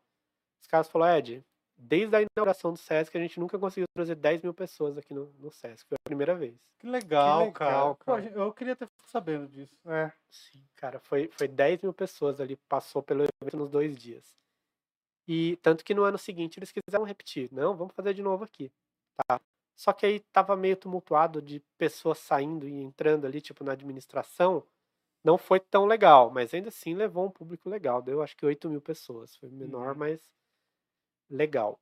Aí em 2019 não conseguimos nem fazer no SESC, tava meio difícil a situação, algumas coisas para eles lá. Era gratuito pra entrar lá? Ou... Sempre. O de Comics sempre foi gratuito, tipo, eu não tenho interesse nenhum em fazer um evento pago. Falei, só se eu ver que, pô, não, não tá rolando mesmo, não tô conseguindo apoio nenhum pra fazer. Tipo, eu posso pensar em fazer alguma coisa ali cobrando bilheteria, mas assim, cara, eu, eu, eu sou, sou daquela, daquele tipo, cara. Quando eu era mais novo, queria muito em uns eventos assim, mas era caro, não tinha É, Eu grana. isso. O cara acaba comprando revistinha ali, cara, um quadrinho e Sim, tal. exatamente. É isso que eu penso, cara. O que eu priorizo no Junte Comics, apesar de ser um evento voltado para cultura pop, tem concurso cosplay fantástico. Vem gente de São Paulo, vem gente de um monte de lugar com os cosplayers foda. E, e, e a gente consegue fazer um, um puta de um evento legal, assim, sabe? Mas, tipo, a, prioridade é os quadrinistas ali. A, a, área dos artistas independentes, no, último evento, tinha 60 artistas entendeu? De, de várias cidades da, da, interior de São Paulo, São Paulo tal. E assim, o, o meu interesse é, é priorizar isso, é estímulo a leitura, vender quadrinho independente, porque eu sou um cara que, tipo, eu, eu vou nos eventos ali para vender meus quadrinhos. Então, pô, é muito chato quando eu saio daqui vou lá para Santos, por exemplo, no evento e, tipo, não vendo que dá para pagar a minha hospedagem e, o transporte, entendeu? Então, você fazer um evento gratuito assim, você, você deixa o cara, pô, vou gastar o dinheiro aqui, né? Porque Sim. o cara compra ali, fora as pessoas que não têm dinheiro nem para comprar quadrinho, nem para pagar a entrada, que é, você acaba bastante, né, limitando. Né, tem. Então, Acho legal fazer... sua visão, cara. Sim. Em 2019 foi o último evento que a gente fez, foi no Parque da Uva. A gente não tinha condições, não tinha financiamento nenhum, mas aí um amigo meu falou, pô, Ed, a gente vai fazer um evento lá no, no Parque da Uva, só que, tipo, a gente não vai conseguir fechar todos os pavilhões ali com atrações. Então, se você quiser usar um pavilhão, usa lá que tá, tá garantido. A gente fez também, assim, na raça, conseguimos ali alguns patrocínios ali, e foi legal pra caramba, cara. Acho que pelo menos umas 6 a 8 mil pessoas passou por lá no evento nos dois dias. Pô, é muito legal. legal, velho. Muito legal. E assim, eu, eu que gosto, né, cara, dessas coisas, eu não fiquei sabendo disso. Se fosse mais divulgado, precisava ter mais gente, né? Sim. É, é, é outro problema que a gente tem, né? É, a gente divulga na página do Facebook, que é do Jund Comics.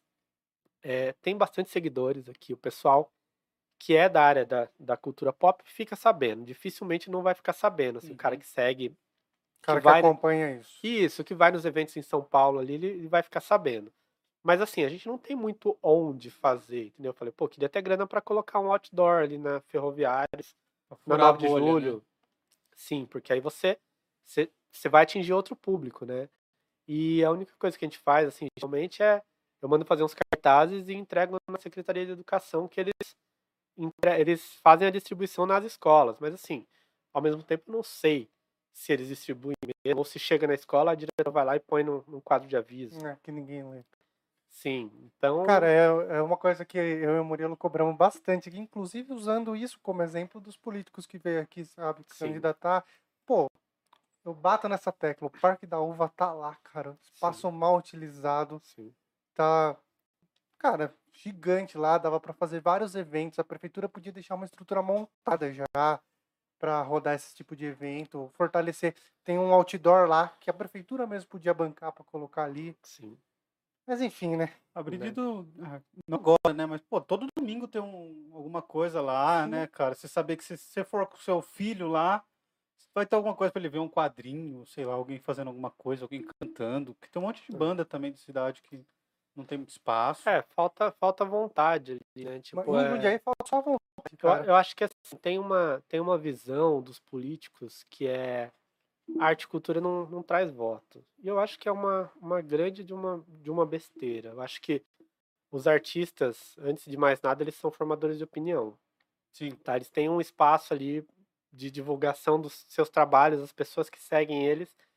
E assim, pô, se a situação não estiver legal, a gente vai reclamar entendeu? A gente vai reclamar porque, pô, não, não, não tá legal. E não é, ah, não tá legal pra gente. Não, não, não tá legal a situação no geral. É, eu faço parte do Conselho de Cultura. Desde 2010 eu, eu comecei a, a, a, participar das comissões ali, comissão de artes visuais e tal.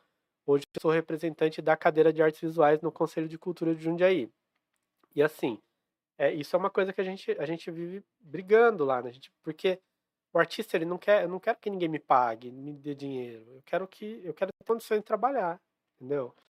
Então, se não tem uma possibilidade, se não não tá fácil para eu conseguir fazer um evento gratuito que é para toda a população ali e que é um, um, evento que traz um público, tem um público junto tem um público gigantesco de pessoas da, dessa da cultura pop. Mas se eu não tenho condições de fazer isso, fica difícil. Então a gente tem que cobrar porque eu acho que é nosso direito, né? Sim. Bom, é, quer as perguntas? Tem, tem, tem bastante pergunta? pergunta aí? Tem algumas aqui. Legal. A galera pode ir mandando perguntas aí que a gente vai fazendo. É de graça por enquanto ainda. Bom, vamos começar aqui, né? né? Ó, vai chegar o dia que vai ser cobrado para ler as perguntas aqui. A pessoa faz a pergunta e já recebe um link ali do, do PayPal. É, exatamente. Não, mas os grandes podcasts fazem isso. Por- Como são muitas perguntas, Sim. eles leem quem, quem faz a doação. Bom, Silvio Romão passou aqui, Dali Dali Ed. Grande Ramones. Participa da revista Japi número 1. Ah, é? Aí, é, Silvio, o Silvio de novo.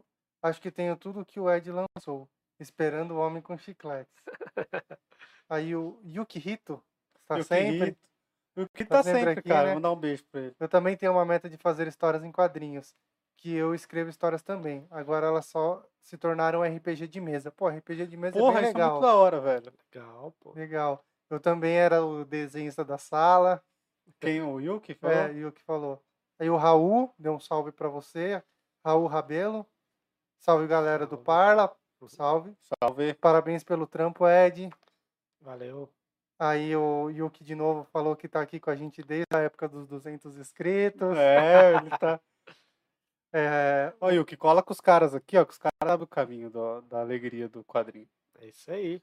Tô, eu, eu tô sempre à procura de gente que, que faz quadrinhos aí, que eu falei. A gente publicou a revista Japi número 2, que é a, a superação aqui, né, com o tema superação. Já está, assim, eu tô terminando de fechar a, a equipe da revista Japi número 3 já, que eu pretendo publicar ainda esse ano, se tudo der certo. É isso aí, cara. ah, aí tem a. Opa, opa, opa, opa, opa. Peraí, peraí. Me perdi, galera. Me desculpa. Boa, a dislexia bateu É. agora. Não, é que, é que agora eu descobri que quando alguém escreve, ele puxa a conversa de volta. Ah, Nossa, agora os caras vão ficar mulando, né? É, Vai mandando é. ponto. Senão... É, é, mas não dá você- ideia. É, vamos lá, agora o Silvio Romão, só uma pergunta. Ed, você já teve obras no Catarse, certo? Sim. Quais os conselhos que você pode dar é, sobre desenvolver um projeto para financiamento coletivo, baseado nas suas experiências? Bom, é, o Ramones, como eu falei, ele tá participando da revista Japi número 1 e eu sei que ele tem um, um projetinho bem legal ali, ele me mandou inclusive para eu dar uma olhada numa história em quadrinhos que ele tá fazendo. E acho que vai, vai rolar essa, essa história em quadrinhos dele aí. Bom, é, Silvio, Silvio, é porque é, ninguém conhece ele como Silvio, é o Ramones. Ramones. Ramones. Ramones é mais legal que Silvio. É, com certeza. Então, cara, eu, eu acho que assim, é, colocar um projeto em financiamento coletivo, é, eu se eu fosse colocar o meu primeiro projeto de financiamento coletivo, se eu fosse colocar um projeto só meu, eu dificilmente eu colocaria ele no Catarse. Eu podia até colocar, mas assim, eu, sou, eu sou bundão, assim, eu- porque eu ia saber que eu não ia ter muito apoiador. Por que, que eu coloquei a revista Japi no Catarse? Porque é um, é um projeto coletivo, tinha acho que 13 autores. Então o que, que eu estava contando? Cara, se cada um desses autores conseguir ali fazer os seus parentes e amigos ali, Doar? 15 pessoas, 20 pessoas, é, fazer o, a, a doação, né? Tipo, fazer o, o apoio, é, eu acho que a gente conseguiria financiar, tá? Ainda assim a gente não conseguiu 100%, teve que colocar um pouquinho do bolso ali, mas já ajudou. Mas assim, se eu fosse fazer um, um projeto sozinho, só eu, tipo, é só os, as pessoas que conhecem o trabalho do Ed, é, eu tenho certeza que eu ia conseguir muito pouco. Porque eu não sou uma pessoa que, ah, eu tenho, tipo, 5 milhões de seguidores ali no, no Instagram. Inclusive, tipo, pô, redes sociais pra mim, eu sou. Eu, eu tenho uma grande dificuldade, assim, sabe, de manter é, postagens, assim, sempre e tal, pra conseguir. Como funciona aquele algoritmo? Cara, o né? Instagram, ele parece ser um negócio que não dá trabalho, mas dá um trabalho do cão, velho. Pra você Dá. ficar publicando, pra você ficar fazendo stories. Falar, ah, e tem gente que vive só de fazer stories de 30 segundos. Mano, dá um trabalho, velho. Então, E eu, eu achava isso até o dia que eu comecei a mexer no Instagram do Parla. Meu, pra você fazer um pouquinho, você gasta o dia inteiro, cara. tem, tem, tem uma história que bombou essa semana aí, que é de um rapaz, um brasileiro. É, não vou falar o nome dele porque tipo, tem, tem uma polêmica muito negativa em cima dele. Hum. Mas ele, come, tipo, ele começou a publicar desenhos desde que ele tinha 12 anos ali nas redes sociais. e Só que era uma coisa. Ele publicava todo dia e ele começou a fazer umas coisas. Começou a fazer sucesso até fora do Brasil, nos Estados Oh, Unidos. legal. E aí ele fez um projeto de financiamento coletivo em uma plataforma de crowdfunding para publicar o quadrinho dele. Só que o cara era, tinha tantos fãs, mas tantos fãs, que ele conseguiu 3 milhões e 450 merda, reais. Sério? E assim, a, a polêmica que deu em cima é porque, tipo assim, ele demorou três anos para entregar o negócio que ele prometeu. Ele tava gastando E 3 ainda milhões. fez. né, cara? É. Cara, mas eu, eu assim, não, não vou julgar, mas assim, eu, tem uma coisa que eu fico muito preocupado quando eu ponho um projeto ali, é eu tá com o projeto meio pronto. Uhum, Tanto uma revista Japi quanto a outra, eu só lancei o projeto no Catarse quando tá pronto. sim. Principalmente porque é um projeto coletivo e eu tô dependendo das outras pessoas que estão desenhando. Uhum. E se uma dessas pessoas atrasa três meses para me entregar as páginas ali, me ferrei, entendeu? Entendi. Aí eu vou ter que ficar pedindo desculpa pros apoiadores ali. Ah, isso é Entendeu? foda, né? A do Chiclete é a mesma coisa. Isso aqui tá praticamente pronto. Ali tá faltando detalhezinhos ali. Então eu vou soltar ela essa semana, mas as histórias em quadrinhos já estão prontas. É só alguns detalhes de páginas extras que vai ter aqui. Mais um, um- Vai ter alguns brindes ali. Eu fiz até um busto do Homem Chiclete, assim, em resina. Oh, que legal. Que É, hora, infelizmente não deu para eu trazer aqui porque eu tinha que passar no ateliê para pegar e não deu tempo. Mas vai ter bastante coisa, assim, sabe, que eu tô, tô colocando. Que legal. Sabe o que eu ia falar? É, escolhe uma revistinha pra gente dar pro Yuki, mano. O Yuki merece. É É, que ele quer ser quadrinista. Aí você escolhe e faz uma Isso aí. dedicatória pra ele. Beleza, pode deixar. Pode ser? Faço sim. Mas qual vai ser então? Você quer pensar?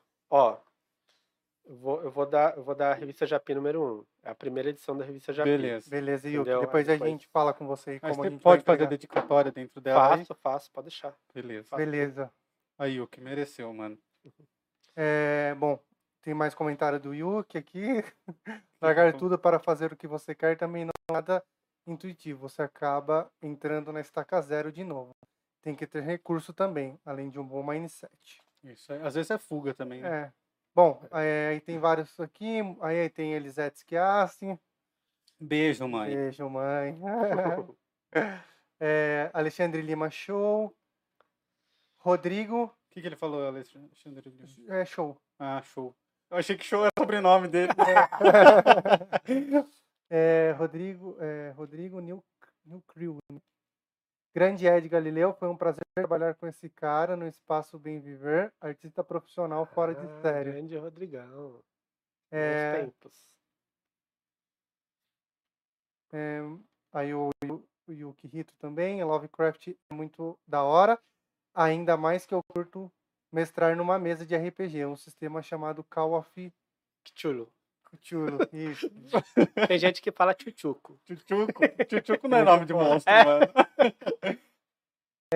Aí o Rodrigo aqui, né? Ed, como fã e pude acompanhar um pouco do seu trabalho, hoje, tendo essa abertura de conexões por diversos canais de comunicação como lives, a Jundi Comics poderia explorar esse espaço? Tanto que esse ano, é, assim, não vou dizer, ah, rolou a Junte Comics, mas esse ano a gente fez algumas atividades. É, tava rolando um evento no Gabinete de Leitura Rui Barbosa, Uhum. né? Foi um evento é, financiado pelo PROAC e uma amiga minha que estava fazendo a, a coordenação ali do, do evento. E aí ela falou, Ed, eu quero reservar um fim de semana para falar sobre história em quadrinhos e cultura pop. E aí a gente ia participar, ia fazer um, um- mini evento ali. Aí Uhum. veio a pandemia. E aí ela teve que adaptar esse evento para um evento virtual. E a gente fez uma live de quatro horas com bastante coisa, assim, tipo, é um, um, um bate-papo com gente que joga Pokémon GO na pandemia. Uhum. É, um concurso de. eu não jogo mais. Você não joga Há mais? muito tempo. Ixi, eu também tô. O gordinho era viciado. Ficava uma- no carro, pedia pra parar o carro na estrada pra ele capturar Pokémon, você acredita? Né, não, eu, eu- ah, também fazia essas coisas, mas tipo, pandemia é meio chato. Mas cara. quem jogou o bonezinho pra trás na live foi você, hein? Dá pra capturar um quadrinho. É. Então, não, mas rolou, cara. Rolou um, um evento ali, né? Tipo, virtual. A gente fez uma live, tipo, ó, um bate-papo com o Manuel de Souza, que é um, um cara que também mora aqui em Jundiaí. Ele tem uma editora chamada Editora Heróica, que... O Manuel, ele é o editor da revista Mundo de Super-Heróis, né? Que é o maior informativo de quadrinhos, cultura pop que sai hoje. Ele criou essa, essa revista na editora Europa e depois saiu para criar a própria editora dele. E ele tá lançando umas coisas bem legais aí, né? Tipo de, de livros e, e algumas coisas informativas ali para a área dos quadrinhos. É, e a gente fez uma, uma outra entrevista com o Michel Ramalho. Tem bastante coisa, assim, sabe? Uns bate-papos bem legal. Massa. E o que o Parla puder ajudar também, a gente sempre vai estar disponível. Muito bom. Bom, francamente, Tainã, um beijo pra Tainã. beijo, Ed, sou seu fã. Também E ela, né, dela. como experiente na área, ela falou aqui: fazer evento no Parque da Uva é um pesadelo. É exatamente inacessível para a maioria dos produtores. É. Sim, com certeza. Não, é o que eu falei pra vocês.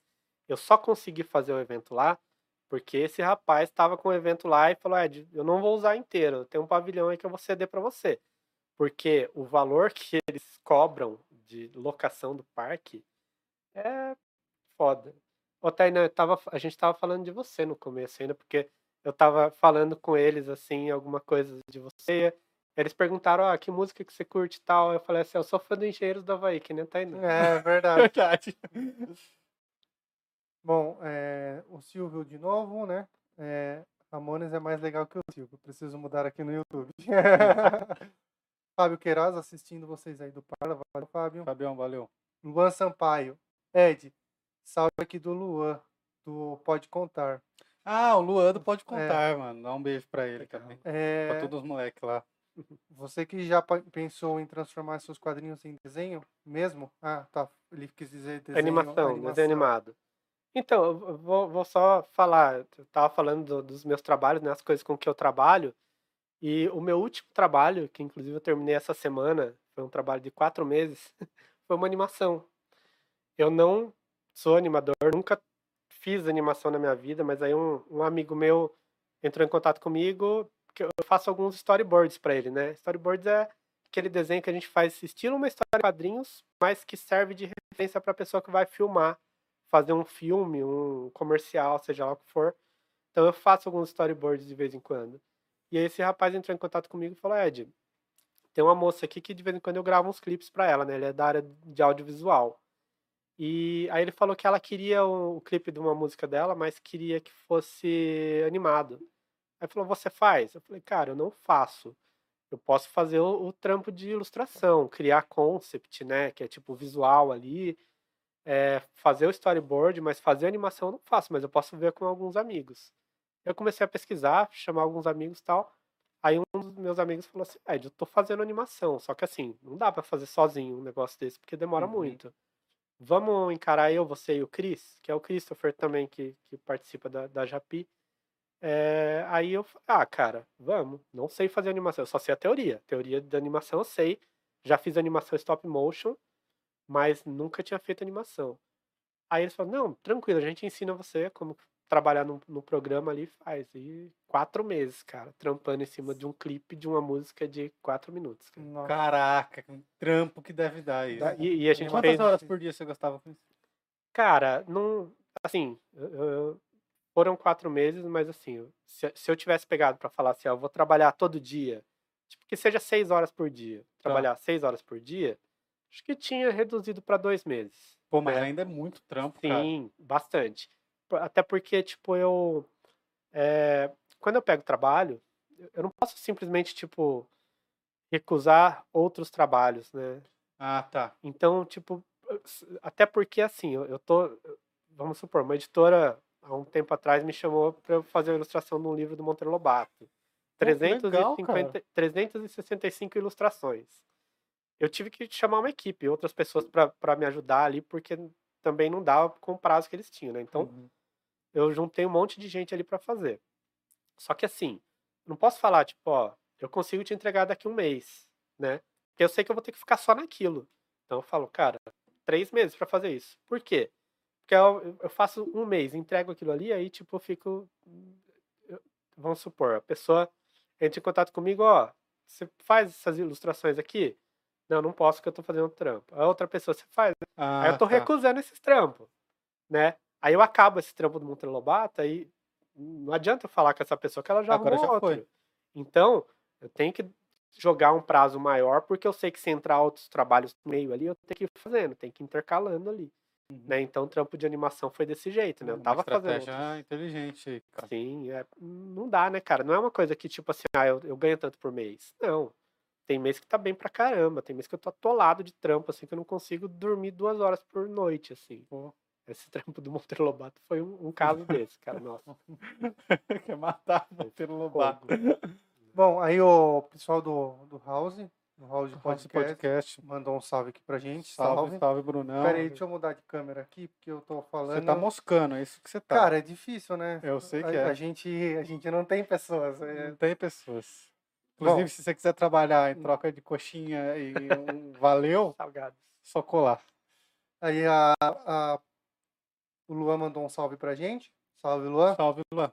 Aí a Paloma Miranda mandou: Te amo, Ed, você é um fofo. Eu também amo ela, apesar dela ser mulher do Ramones, mas assim, ele não sabe disso. Eu tenho uma coisa com a Paloma. Aí o Yuki Hito falou que ele é melhor como roteirista que desenhista. Só sei desenhar o básico com traço de mais anime japonês. Sou ruim com proporção.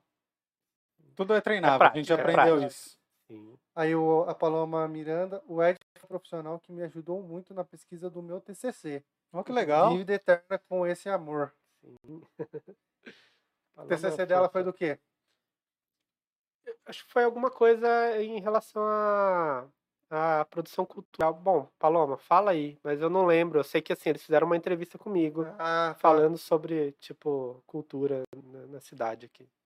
Aí o Yuki Hito agradeceu a gente. Ah, chama no, no Instagram lá que a gente combina como te levar, te, você vem buscar.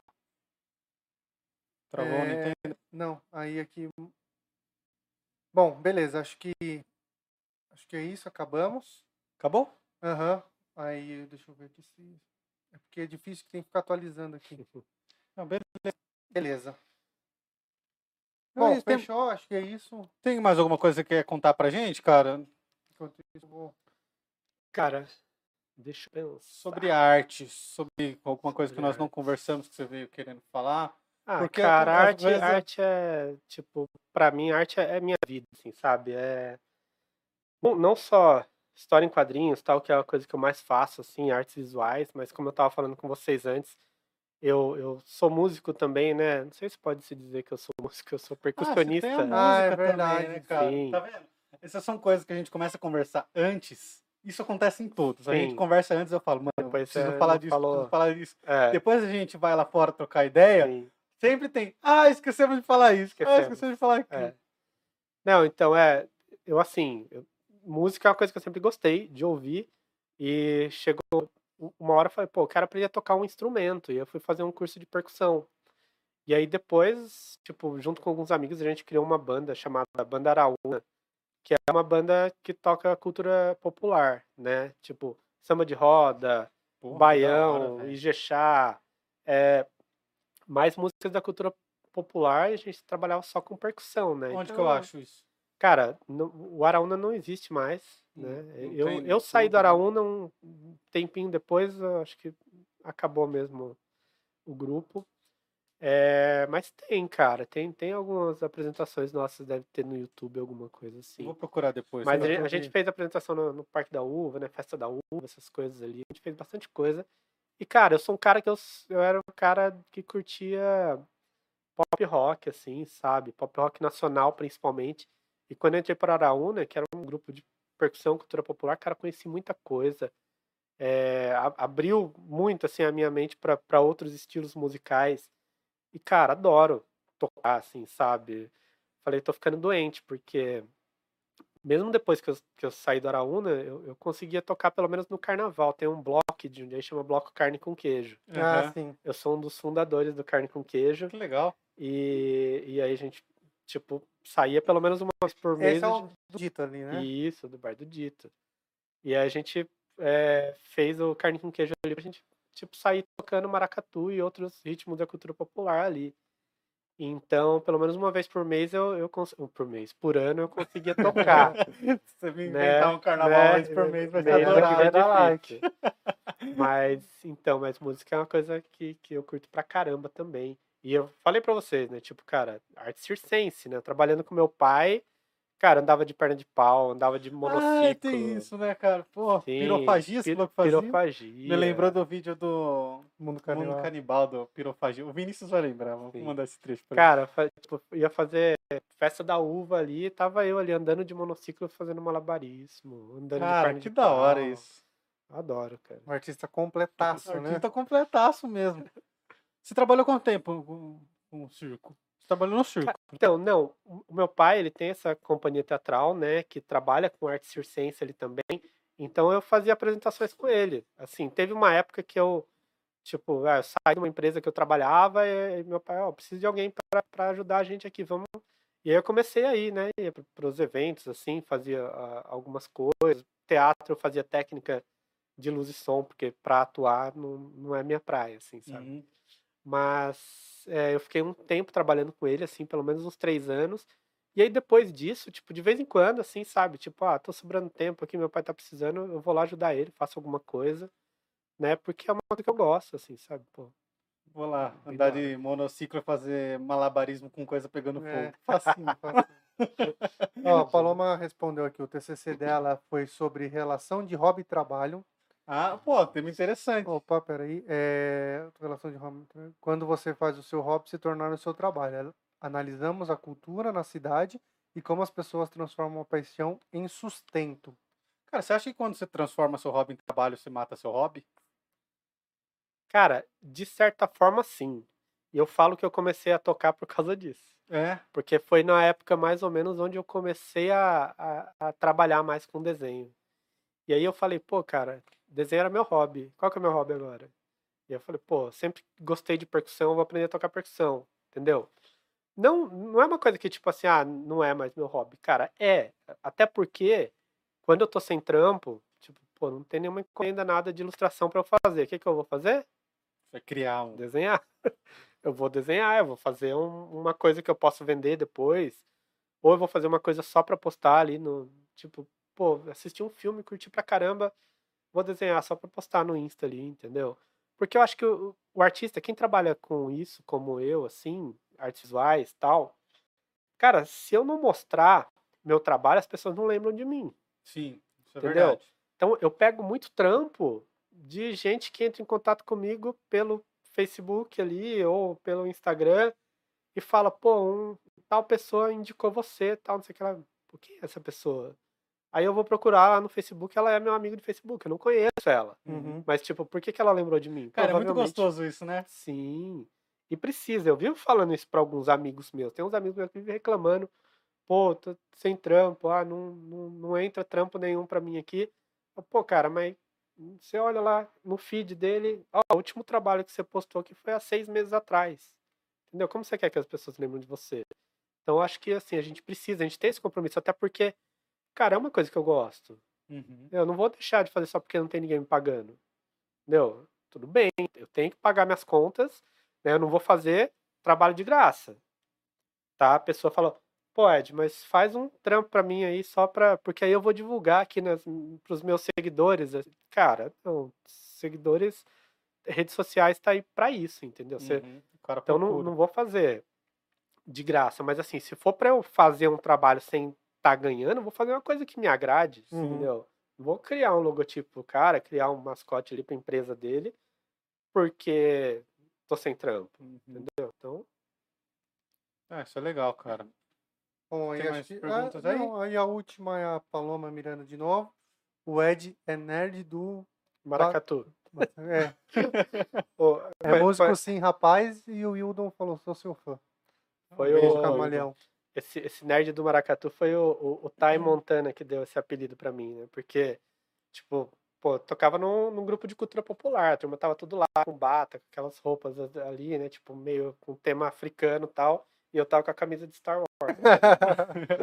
Maracatu. O né? nerd do Maracatu. Da hora isso, gostei. É um herói de Jundiaí, né? É. Acabamos com o mito do, do Wildon. Jundiaí não tem herói. Jundiaí não tem Descobrimos heróis, agora tem temos. Tá vendo? Tem. Cara, e nós temos a última pergunta, né? A pergunta filosófica aqui. Eu já vi que você é fã da banda do, do filho do Abuja. E tem uma pergunta que a gente faz muito inspirado nele, que é, na sua opinião, na sua opinião, quem mais mal fez a humanidade? A igreja, os bancos ou os quadrinistas? Eu acho que é a igreja. Quando eu falo igreja, eu não estou falando da religião, entendeu? Não é a religião, é a igreja. É, eu falo a igreja porque assim a gente tem que ver todo um contexto histórico ali, porque a igreja, ela, tipo, no início ali, entendeu? Quando o, o, o cristianismo foi criado ali, foi foi adaptado, né? Tipo, pelo por, pelo imperador Constantino. E aí, é, qual que era a ideia? Era a ideia de é, juntar, né? Transform, transformar o, o Estado e a Igreja em uma coisa só. Então, através da fé, conseguir que as pessoas é, financiassem ali o, o, império, né? E aí a gente tem ali vários períodos críticos, Inquisição, né? É, e, e, todo, todo aquele. Cara, por que, que o cristianismo cresceu tanto? Por causa da. Tipo, não, não é assim. Ah, a maioria escolheu o cristianismo.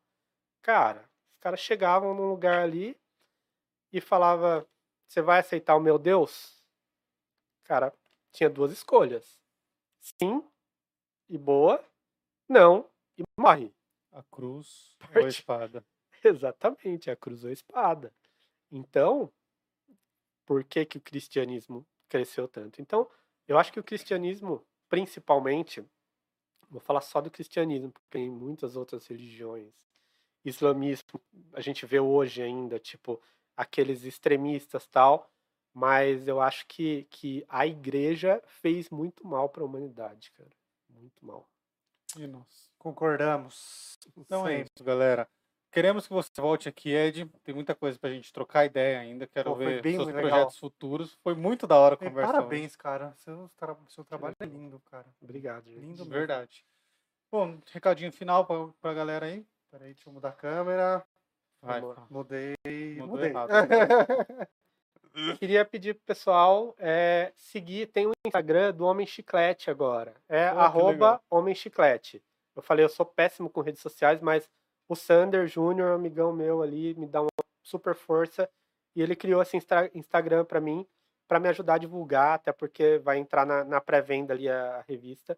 Então sigam lá, Instagram do Homem Chiclete. E essa semana ainda vai entrar na pré-venda a revista dele. Tá, tá bem legal, tá.